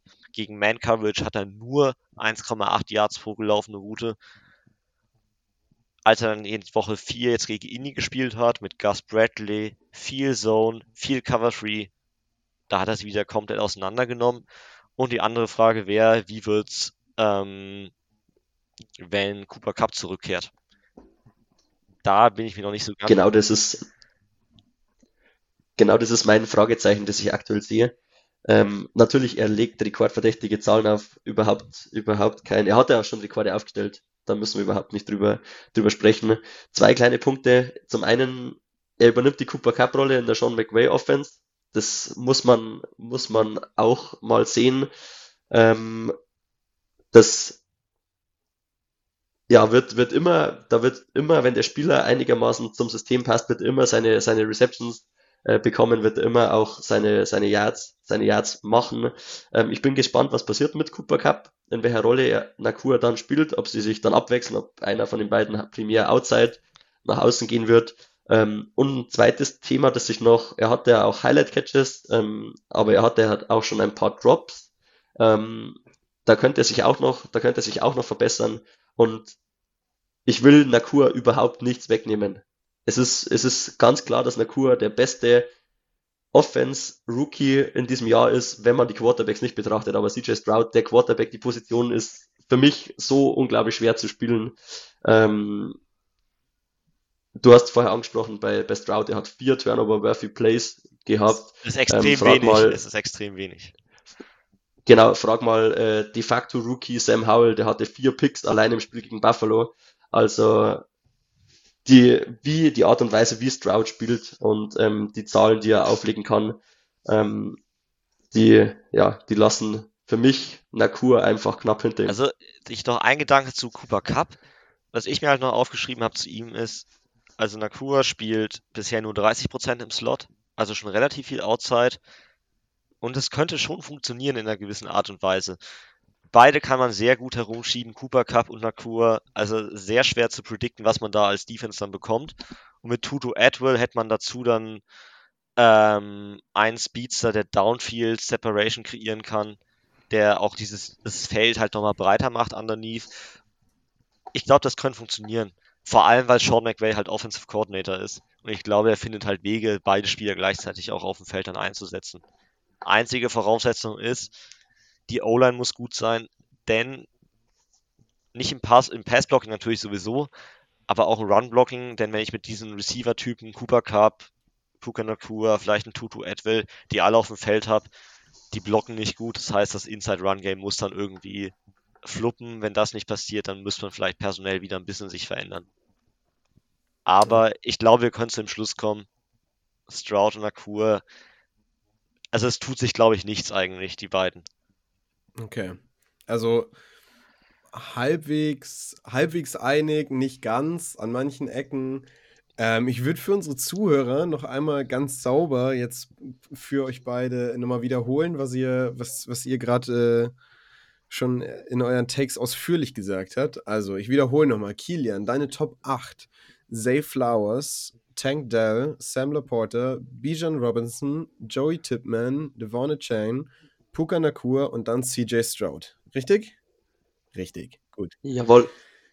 Definitiv äh, gut äh, dargelegt, wieso, weshalb, warum. Ähm, gen mindestens genauso gut Finn äh, mit Michael Wilson, Donnell, Donnell Wright, Zay Flowers, Joey Tipman, Sam Laporta, Bijan Robinson, CJ Stroud und dann auf der 1 Puka Nakur. So, dann haben wir unsere Top 8 jeweils äh, auf der Offense-Seite. Ähm, definitiv super interessant für alle, die den Offense-Football lieben, für alle unsere Defense-Liebhaber und auch sonst alle, alle NFL-Fans. Huschen wir jetzt sofort ähm, in, in die, in die Defense-Seite mit rein. Äh, davor rutschen wir aber noch mal ganz kurz äh, in eine kleine, ja, wie sagt man, Werbeunterbrechung. Says a prayer and Janice does he stop it? Oh, please! What a cat! That's insane! So, zurück aus äh, unserer kleinen äh, Werbepause. Äh, machen wir jetzt direkt weiter mit den Top 8 Rookies der Defense von unserem lieben Kilian und lieben Finn. Ähm, um vielleicht einen Einstieg für euch beide zu haben, ihr habt beide einen Spieler recht hoch gerankt gehabt, den ihr jetzt halt leider nicht äh, mit unser, in euer Ranking reinbringen könnt. Kilian, kannst du uns da ein bisschen mehr erzählen zu? Genau, ja, wir hätten beide den Patriots Cornerback Christian Gonzalez sehr, sehr hoch gehabt. Also abschließend im Ranking wäre er bei Finn die 1 gewesen und bei mir wäre er wahrscheinlich auf der 2 gelandet. Ähm, genau, wir haben uns allerdings aufgrund seiner Verletzung dagegen entschieden, ihn mit aufzunehmen. Ähm, er wird ja wahrscheinlich die komplette Saison verpassen. Ähm, er wird ja auch operiert oder wurde schon operiert, glaube ich. Ja. Ähm, ja, ganz kurz zu Gonzales. Ähm, er hat eigentlich ab Spiel 1 ähm, gezeigt, dass er der Nummer 1 Cornerback für die Patriots sein kann und sein wird. Ähm, alleine wenn man auf seine Matchups schaut, äh, die er verteidigt hat in Woche 1 gegen AJ Brown, in Woche 2 dann hat er fast schon Cornerback und Safety ähm, gespielt, meist gegen Tyreek Hill, ähm, den er sehr gut verteidigt hat. In Woche 3 gegen äh, Garrett Wilson, ähm, da hat er eigentlich immer den Nummer 1 Receiver gut und dann gegen Dallas ähm, hat er ja dann leider das Feld verlassen müssen. Und ich glaube, es war auch das erste Play nach der Verletzung von Gonzalez, als die Patriots den tiefen Touchdown auf Lamb gefressen haben. Ähm, ja, egal, äh, kurz, kurz zusammengefasst, Gonzalez hat eine sehr gute Saison gespielt oder sehr gute vier Spiele gehabt, ähm, war in Coverage äh, sehr gut, war ein sehr sicherer Tackler, äh, hatte auch seine Highlights als Rusher, als man auch gleich in Woche 1 Jalen Hurts mal überrascht hat, als Gonzalez äh, geblitzt hat und ihn auch direkt äh, sacken konnte. Ähm, ja, und so, äh, Gonzalez hat regelmäßig für Stops, für Stops gesorgt, hat viele Catches verhindern können und hat auch insgesamt nur 157 Yards zugelassen auf knapp dreieinhalb Spiele gegen die Gegner, gegen die er gespielt hat, als Rookie Cornerback, wo du schon sehr häufig getestet wirst, ähm, hat er auf jeden Fall überzeugt. Aber ja, gar nicht so viel zu Gonzales, ähm, nachdem wir ihn ja aus unserem Ranking rausgenommen haben. Nur, dass es da keine Irritationen gibt, warum er nicht auftaucht. Genau. So, äh, äh dann fangen wir mit euren ehrlichen Top 8 jetzt an, die, die alle noch drin geblieben sind in euren Top 8. Ach, 8? 8. In den Top 8. In euren Top 8. ähm, so, äh, wer will anfangen? Kilian, du, Finn? Ich mach, komm. Ähm, meine Nummer 8, DJ Turner von Cincinnati Bengals. Ähm, für uns ein überraschender Zweitrunden-Pick. Wir hatten ihn deutlich höher, nämlich genau auf Platz 20 in unserem Big Board. Ähm, wenn wir beschauen, wie er bisher gespielt hat, er war kein Starter, sondern nur ein Rotationsspieler, nur 119 Snaps, aber da sehr, sehr ansprechende Leistung. Nämlich, er wurde genau achtmal getarget, äh, targeted äh, und hat nur eine einzige Completion erlaubt. Muss man sich mal überlegen. Äh, 119 Snaps gespielt insgesamt und äh, quasi 12,5% zugelassene Completion Rate. Das ist ziemlich gut. Also das ist eigentlich ziemlich perfekt. Er muss dazu sagen, wenn er gegen akkuratere Quarterbacks spielt, kommt da vielleicht der eine oder andere Ball an. Aber man sieht jetzt schon relativ gut, was er kann. Er ist sehr stark in Man-Coverage, ist ein athletischer Freak, extrem explosiv, sehr smooth in den Richtungswechseln und kann mit jedem Receiver mithalten. Gegen Run weitestgehend ohne Impact, hat hier und da auch nochmal so mental seine Fehler drin, wo er dann doch mal was falsch interpretiert, was falsch liest wenn Quarterbacks das besser ausnutzen, dann sprechen wir jetzt vielleicht nicht über eine zugelassene Completion und auch nicht über ähm, ihn vielleicht als Top 8 Spieler, aber bisher hat halt keiner bestrafen können.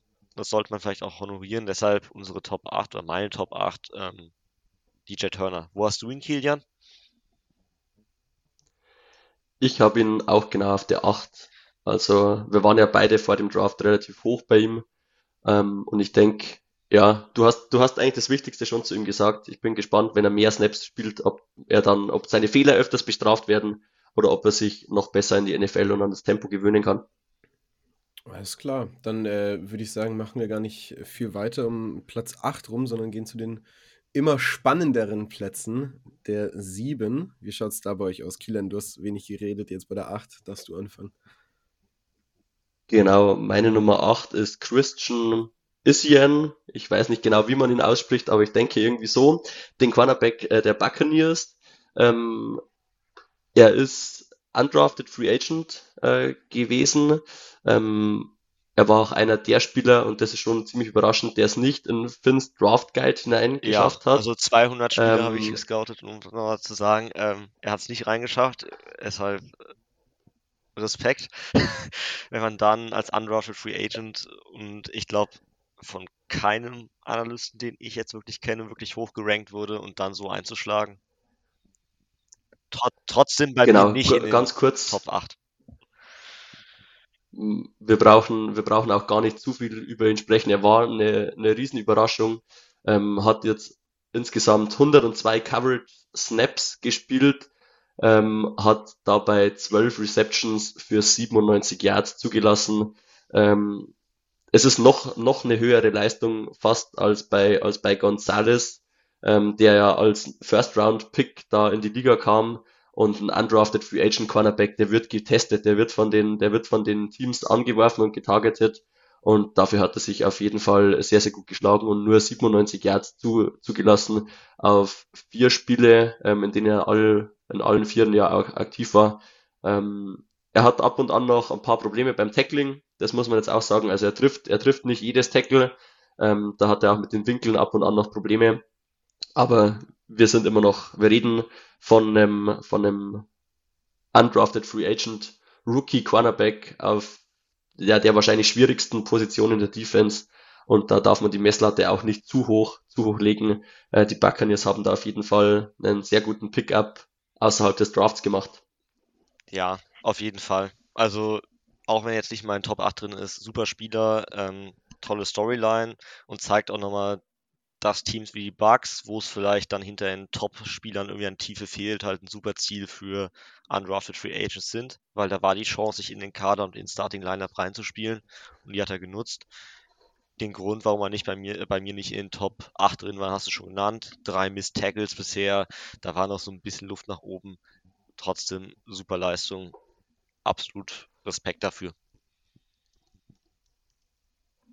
Gut, dann Gib doch mal gleich deine sieben, Finn. Meine Nummer sieben ist äh, Byron Young, Edge Rusher von den Los Angeles Rams.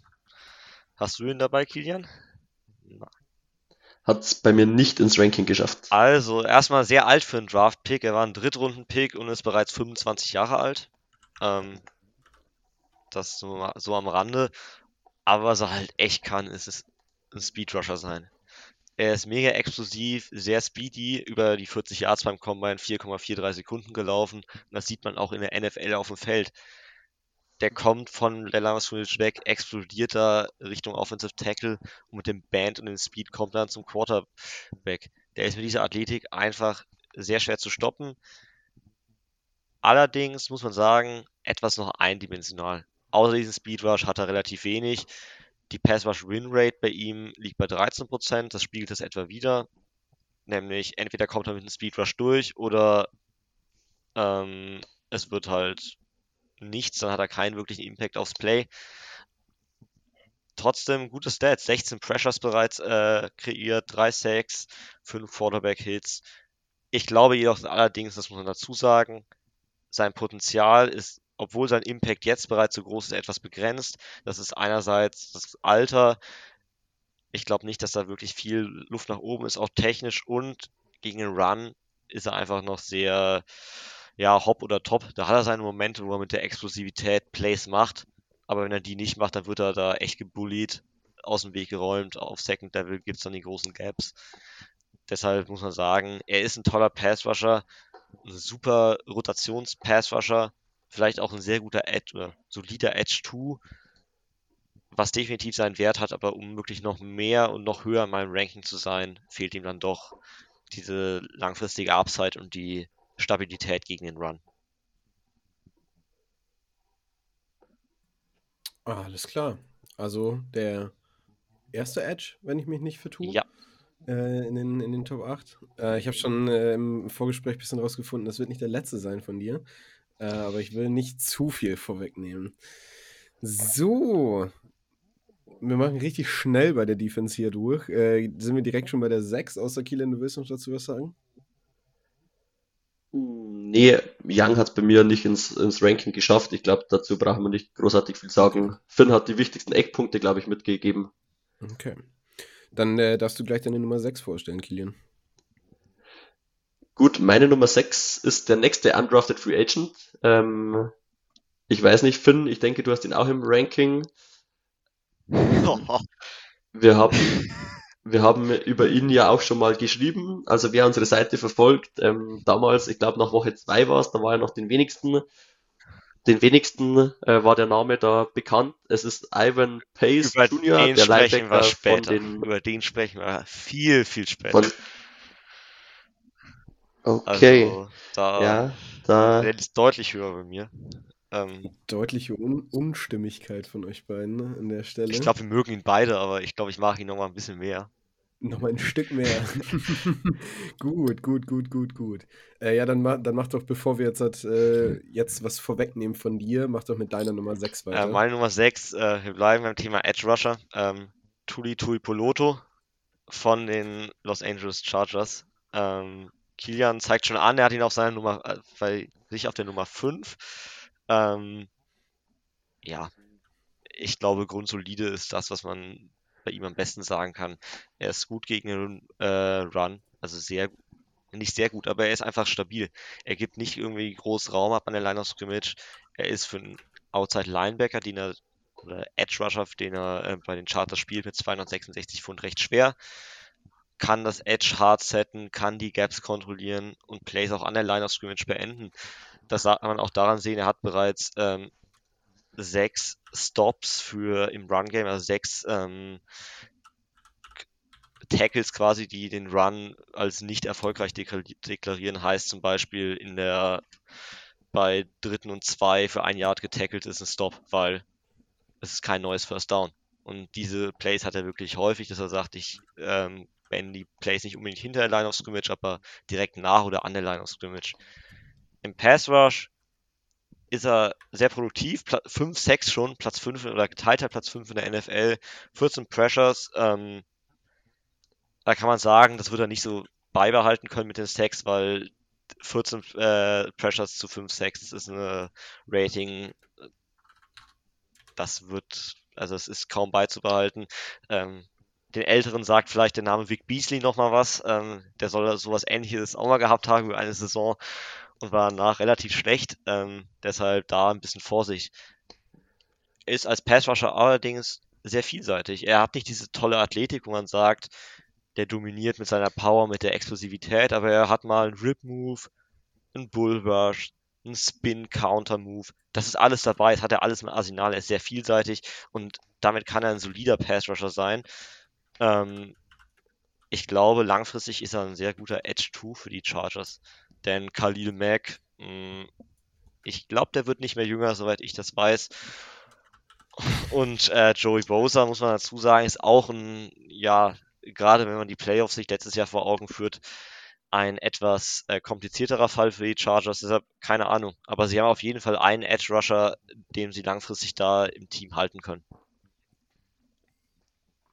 Okay, also Kilian, du hast schon aufgezeigt, ist deine Nummer 5. Gibt es noch was, was du da hinzufügen willst, warum du ihn noch ein Stück höher hast? Ich würde noch ganz kurz auf nochmal auf unseren Draft Guide eingehen, weil das erste, als ich ihn mir angeschaut habe, äh, Tui Polotu, war genau die Beschreibung, die ich im Kurzprofil von ihm noch im Kopf hatte. Und original erster Satz, Tui Poloto ist ein physischer Defensive End, der sicher gegen den Run steht, aber gleichzeitig auch im Pass Rush mit seiner Power überzeugt. Und genau das zeigt er für mich bisher in der NFL. Ähm, Finn hat schon angesprochen, er, er liefert Stops, er liefert Sacks, ähm, zusammen mit Mac und oder Bosa, je nachdem, wer gerade fit ist und wer, wer überzeugen kann, ähm, ist er ein gutes, ein gutes Tandem und deshalb hat es bei mir auf die 5 geschafft. Ähm, ich bin jetzt schon wirklich gespannt, wie hoch das wir Pace bei Finn noch sehen. Ich glaube, ich habe da den Position, Positional Value an der einen oder anderen Stelle noch ein bisschen hochgeschraubt. Okay. Vielleicht auf der 5, Finn? Nein bei dir? Wer ist dann auf der 5? Bei, bei, mir auf der 5. Ähm, yes. Da haben wir gleich den nächsten Edge Rusher. Will Anderson Ui. von Houston Texans. Kilian zeigt schon an, er ist auf der 4, damit er jetzt aber auch mal zum Wort kommt, würde ich vorschlagen, dass er vielleicht mal wieder einen Spieler vorstellen kann. Hau uns raus, was du zu Will Anderson zu sagen hast. Okay, ja. Ähm, Will Anderson ich glaube, im Draft hat ihn jeder sehr hoch gesehen. Die Texans hatten ja dann auch noch die Idee, für ihn nochmal hochzutraden an, an Stelle 3. Ähm, durchaus durchaus äh, überraschend. Ähm, ja, Will Anderson liefert relativ genau das, was man vor der Saison oder nach dem Draft auch von ihm erwartet, von ihm erwartet hat. Er ist mehr als solide äh, gegen, gegen den Run. Er ist ein guter Pass-Rusher. Er bringt gute Power äh, aufs, auf das Feld. Ähm, er hat natürlich das Problem, dass bei den Texans auch immer mal wieder die Unterstützung, äh, die Unterstützung fehlt, ähm, dass sich häufig die Offense Line ähm, des Gegners auf ihn, auf ihn konzentrieren kann und er dementsprechend oft äh, schwierige, schwierige Matchups auch bekommt. Ähm, ja, aber um da gar nicht, um da gar nicht äh, zu groß äh, darum zu reden, ähm, er war bisher konstant, also er hat sehr gut getackelt, er war gut im Pass Rush, ähm, er war auch konstant ein Faktor in der, in der Run Defense und ich denke, seine, seine Zahlen werden sich noch ein bisschen nach oben schrauben. Stand jetzt hat er einen Sack, ähm, den er auch direkt in Woche 1, äh, in Woche 1 äh, erzielen konnte. Aber ich denke, äh, insgesamt war er ein wichtiger Faktor für die Texans bisher, dass sie zwei Siege einfahren, einfahren konnten. Und ich denke, ähm, bei ihm werden die Zahlen noch, noch was Pressures angeht, ähm, da hängt er vielleicht noch ein bisschen hinterher und was auf Sex angeht, noch deutlich in die Höhe gehen. Aber er ist als Passwasher schon extrem gut. Also Passwash Win Rate Platz 8, äh, 18%, das heißt Platz 14 unter den Edge Rushern. Ist schon sehr respektabel.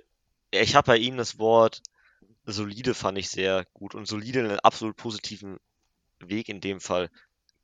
Über, leicht überdurchschnittlich oder überdurchschnittlich als Passwasher, überdurchschnittlich gegen den Run. Er sticht nicht heraus. Es ist nicht so, dass er irgendwie Bäume ausreißt oder diese Mega Plays hat.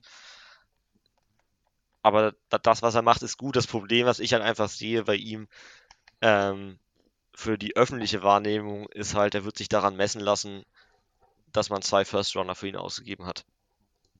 Und dafür muss er ein Elite-Spieler werden. Und wenn er das nicht wird, dann wird er leider, egal wie gut er auch sonst ist, trotzdem immer an diesen beiden First Roundern, glaube ich, gemessen werden. Alles klar. Dann Will Anderson, einmal Platz 5, einmal Platz 4. Ähm, Kilians Nummer 4, gell? Ja.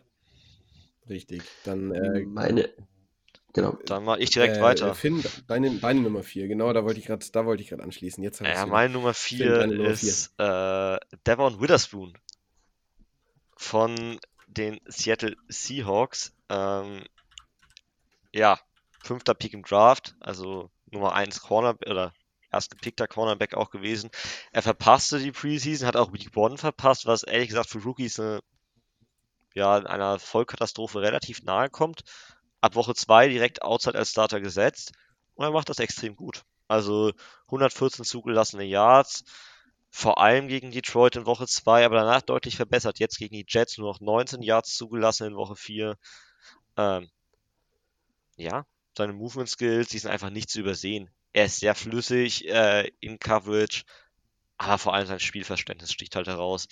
Es gibt so viele Momente, wenn man ihn sich anschaut, wo er gefühlt die Route für den Receiver läuft wo er einfach extrem früh, früh merkt, was passiert, immer dran ist am Receiver.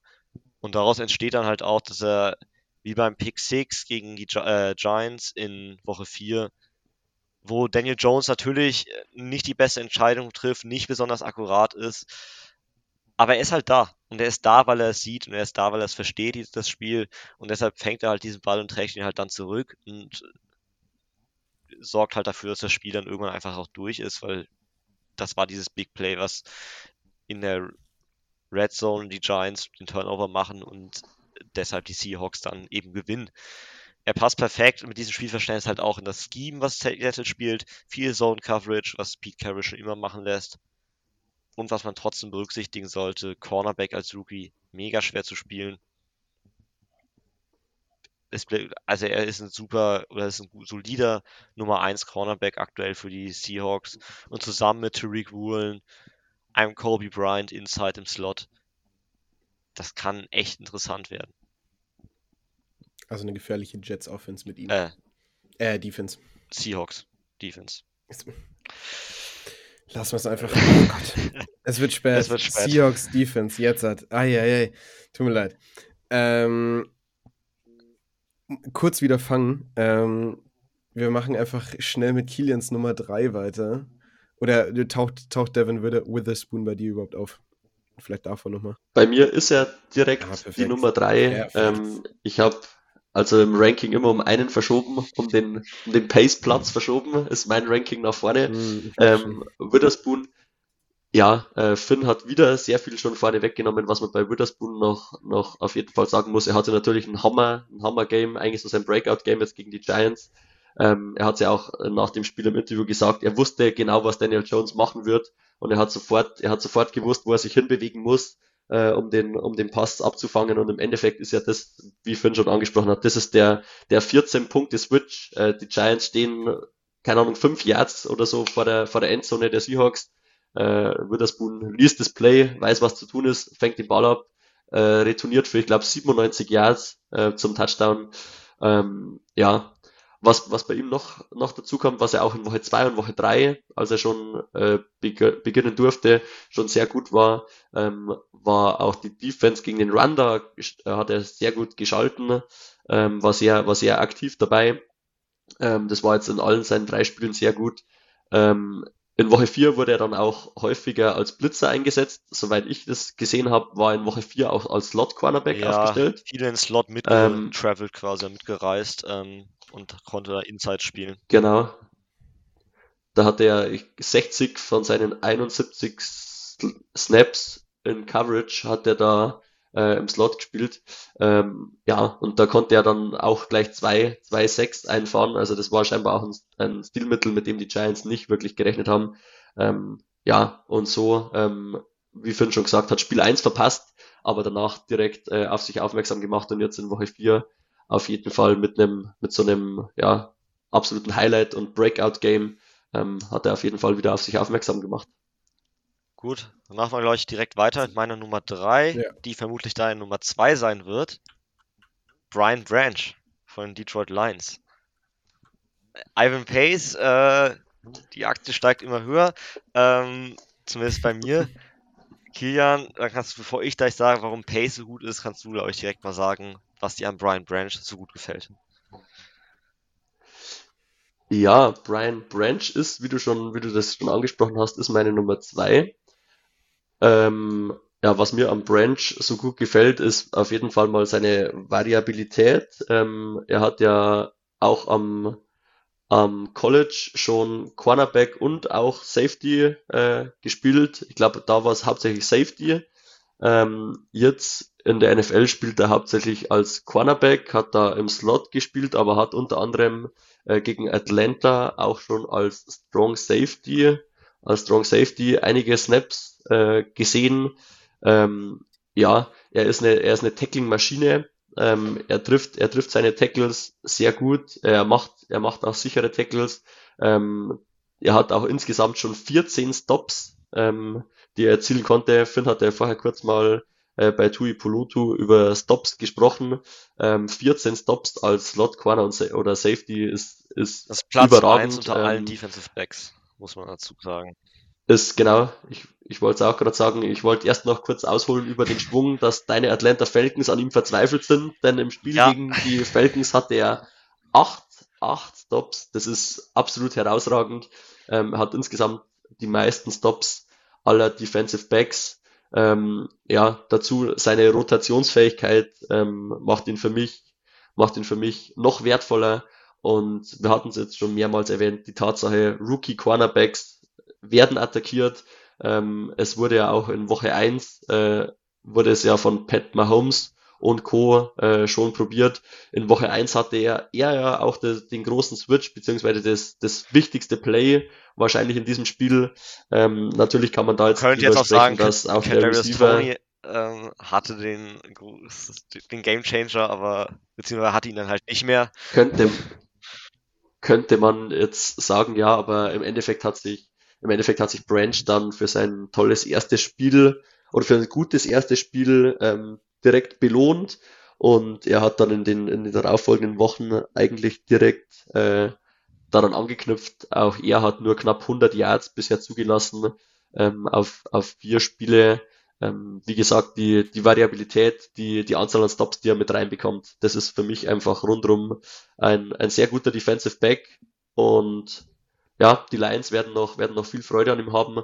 Und das war ja auch ein, ein Pick, den wir, den wir vor dem Draft nicht ganz so, nicht ganz so gut gesehen haben, beziehungsweise nicht ganz so gerne gesehen haben, weil wir noch ein bisschen, wie, wie die Rolle mit äh, Gardner Johnson, wie, sie, wie die beiden sich da vertragen.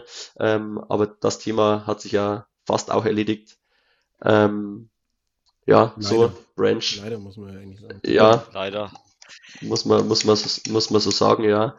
Ähm, ja, aber so Branch spielt in, in einer sehr guten Rolle, ähm, füllt die, füllt die nahezu perfekt aus und ist am Ende meine Nummer zwei geworden. Ich würde noch einen Punkt ansetzen. Also er ist in Coverage, das ist gut.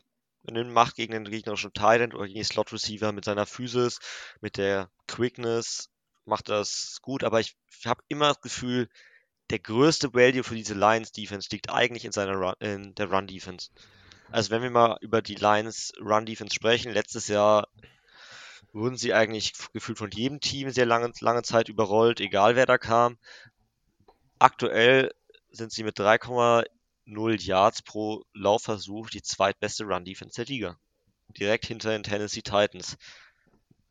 Ich glaube, wir haben das alle nicht vor der Saison kommen sehen und Branch ist ein total wichtiger Teil, weil er als Slot-Cornerback, als Box-Safety halt nah an der Line of spielt und die Run-Defense extrem stützt. 23 Tackles, nur eins Miss-Tackle, diese 14 Stops, die Kian schon angesprochen hat. Nur durch diesen Support in der Run-Defense ähm, bekommen die Lions ihre Gegner dann in lange zweite, lange dritte Versuche. Und dadurch bekommt dann ein Aiden Hutchinson die Chance auf den Pass Rush. Ein James Houston, als er noch fit war, die Chance auf den Pass Rush. Da würde ich sagen, liegt noch viel mehr sein Value als in der ja, Pass Coverage.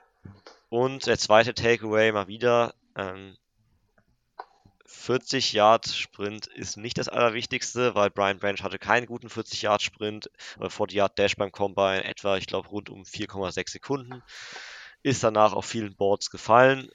Bei uns ging es eigentlich noch, war noch Ende erste Runde, aber gerade in der NFL ist er dann bis Mitte Runde 2 gefallen. Und es ist natürlich ein Indikator, aber es ist nicht der alles umfassende Indikator und vielleicht auch nochmal wichtig zu erwähnen, dass man es nicht immer verstehen muss, warum so gute Spieler nur aufgrund eines schlechten Tests dann so tief fallen oder eines nicht perfekten Tests so tief fallen. Okay. So, Finn, kommt jetzt Ivan Pace bei dir? Ja, also jetzt, über jetzt, jetzt haben wir uns wieder im, im Ranking. Jetzt drin. haben wir uns. Jetzt, jetzt, sind wir wieder zusammengekommen. Uh, Ivan Pace, Linebacker von den Minnesota Vikings, undrafted free agent. Wahnsinn. Also 20 Tackles, nur ein Miss-Tackle. Unglaublich stark gegen den Run. Und das, obwohl er klein, äh, klein ist und wirklich klein. 5 Fuß 10, das ist nicht mal 1,80 Meter, den er misst. Eigentlich ist das das klassische Take, äh, klassische Target, was alle Offensive Coordinators attack äh, attackieren oder auch alle Quarterbacks mit Play Adjustments attackieren. Im Run Game, auf den drauf, auf dem Second Level. Da wollen wir durch. Und das ist er halt einfach nicht. Er ist sehr agil auf kleinem Raum, sehr gut lateral darin, sich erst einen kleinen Vorteil zu verschaffen, dann mit seiner Beweglichkeit, mit einer tollen Technik, sich dann vom Blocker zu lösen. Es gibt so eine Technik, er macht eine kleine seitliche Bewegung, attackiert dann die eine Schulter und damit geht er mit einem Swim Move vorbei. So, und das macht er so oft, so gut, äh, technisch extrem toll, wie was er macht. Und als Blitzer ebenfalls sehr effektiv im Pass Rush. Auch genau das gleiche. Nicht übermäßig exklusiv, aber sehr gut in lateralen Bewegungen, sehr gut technisch, kommt hier mit dieser Quickness dann zum Quarterback. Wie gesagt, sechs Pressures und ist ein Grund, warum diese Vikings Defense bisher solide spielt, würde ich mal sagen, oder durchschnittlich, relativ durchschnittlich ist, nicht perfekt, aber ist so ein bisschen der Kleber, der da viel zusammenhält auch. Ich finde halt sein, wie gesagt, diese Stärke gegen den Run und gegen den ähm, Blitz als Blitzer, das ist wirklich maximal beeindruckend. Aber jetzt kann Kilian mal sagen, warum er ihn weiter hinten sieht. Ja, also wir haben ja eh schon über ihn gesprochen, äh, schon über ihn geschrieben. Ähm, ich würde das Ganze jetzt noch nicht zu hoch hängen. Also ich bin, ich bin mir sicher, ähm, seine, seine Schwachstellen werden sich auch in der NFL noch zeigen. Er, er hat jetzt natürlich schon bewiesen, dass er bei der hohen Geschwindigkeit, was auch für Linebacker oftmals ein Problem ist, äh, mithalten kann. Aber ich, ich würde erstmal noch ein bisschen, ein bisschen abwarten, wie, wie er sich denn, wie er sich denn entwickelt.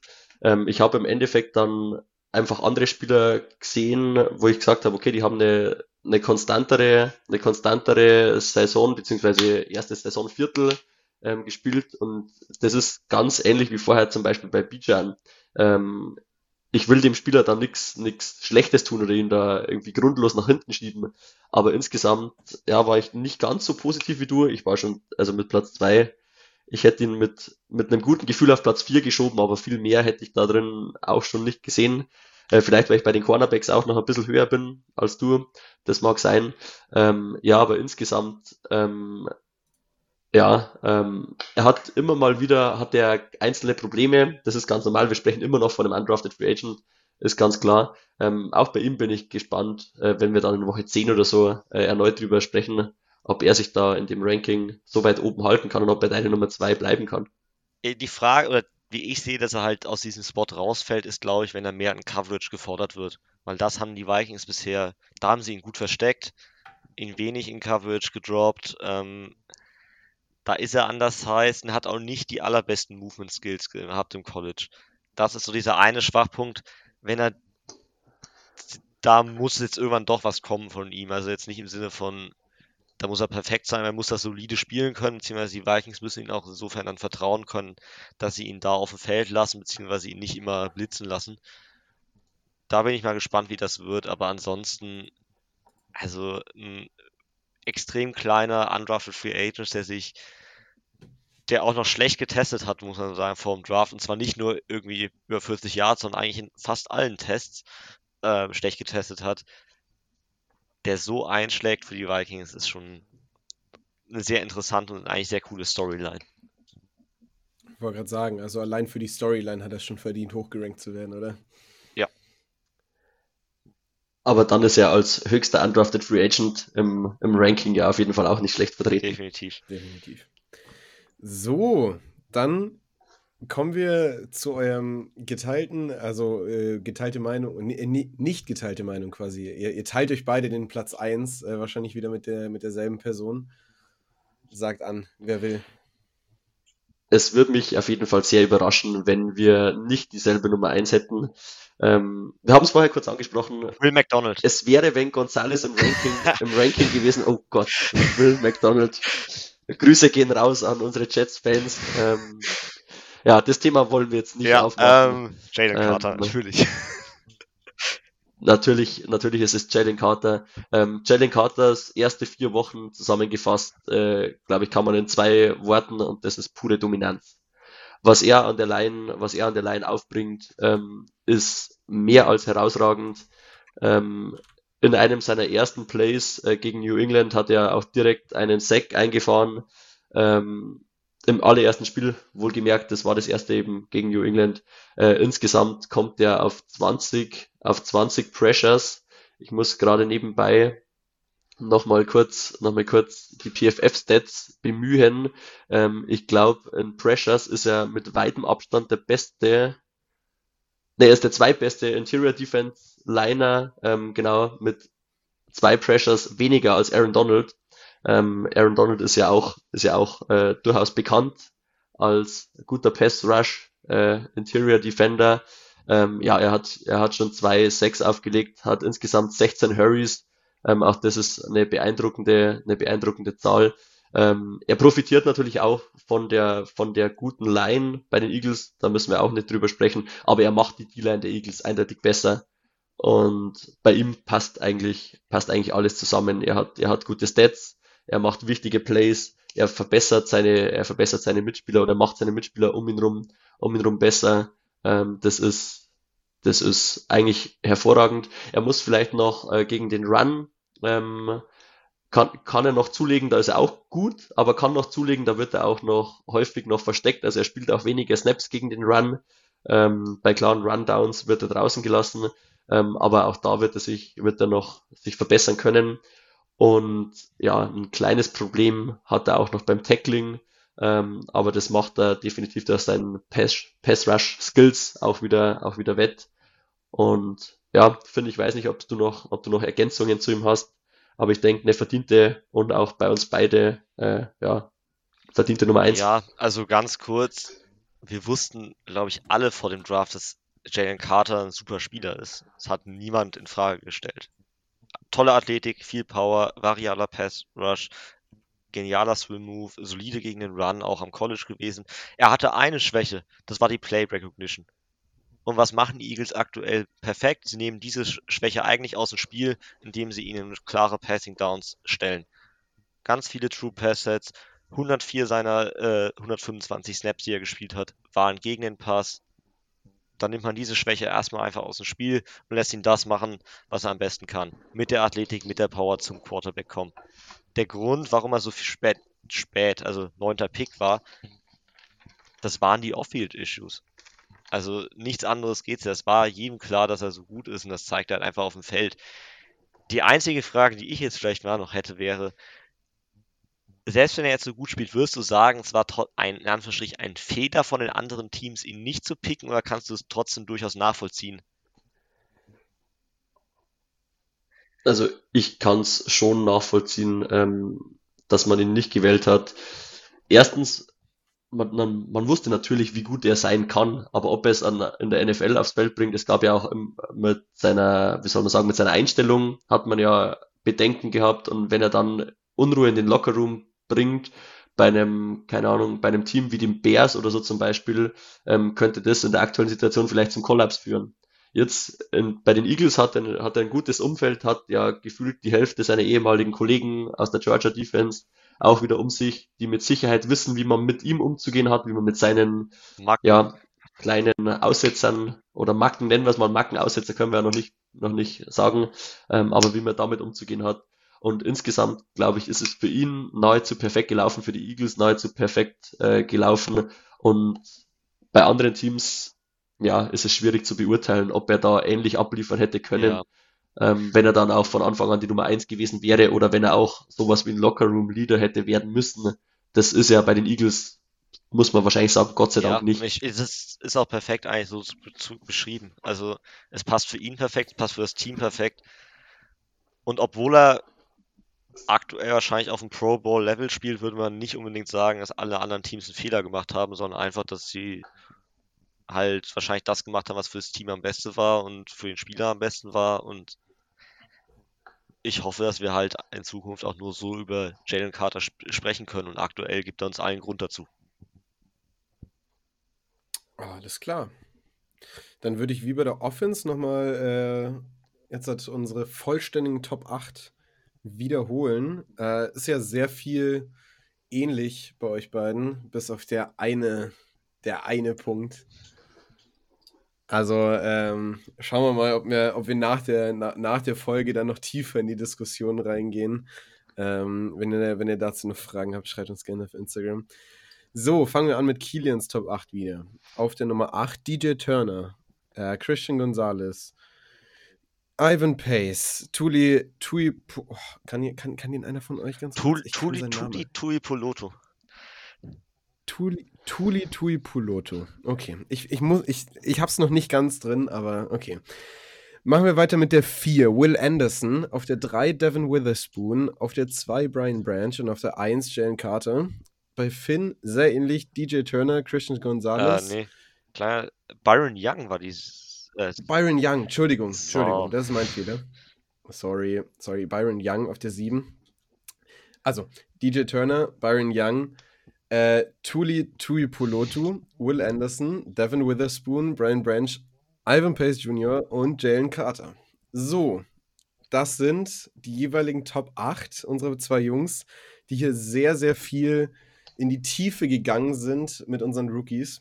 Ähm, ich sage ein herzliches Dankeschön von euch an, an euch beide. Äh, mir hat sehr viel Spaß gemacht zuzuhören in so einer eher stilleren Rolle heute. Äh, ich hoffe, ihr seid damit klargekommen, dass ich äh, leider nicht so viel Input geben konnte.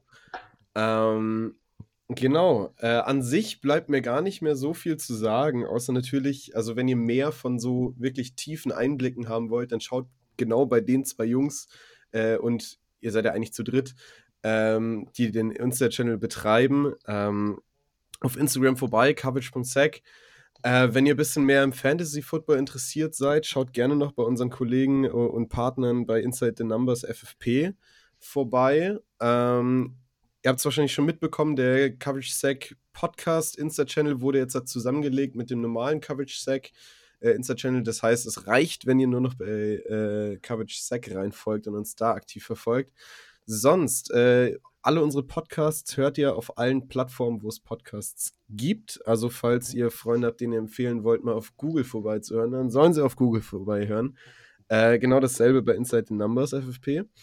Ähm, und äh, wenn ihr nichts mehr zu sagen habt, würde ich äh, mich verabschieden von uns, äh, von, von, von euch Zuhörern und äh, bis ganz, ganz bald. Äh, vielleicht mal wieder bei so einer Sonderfolge. Und dann macht es gut.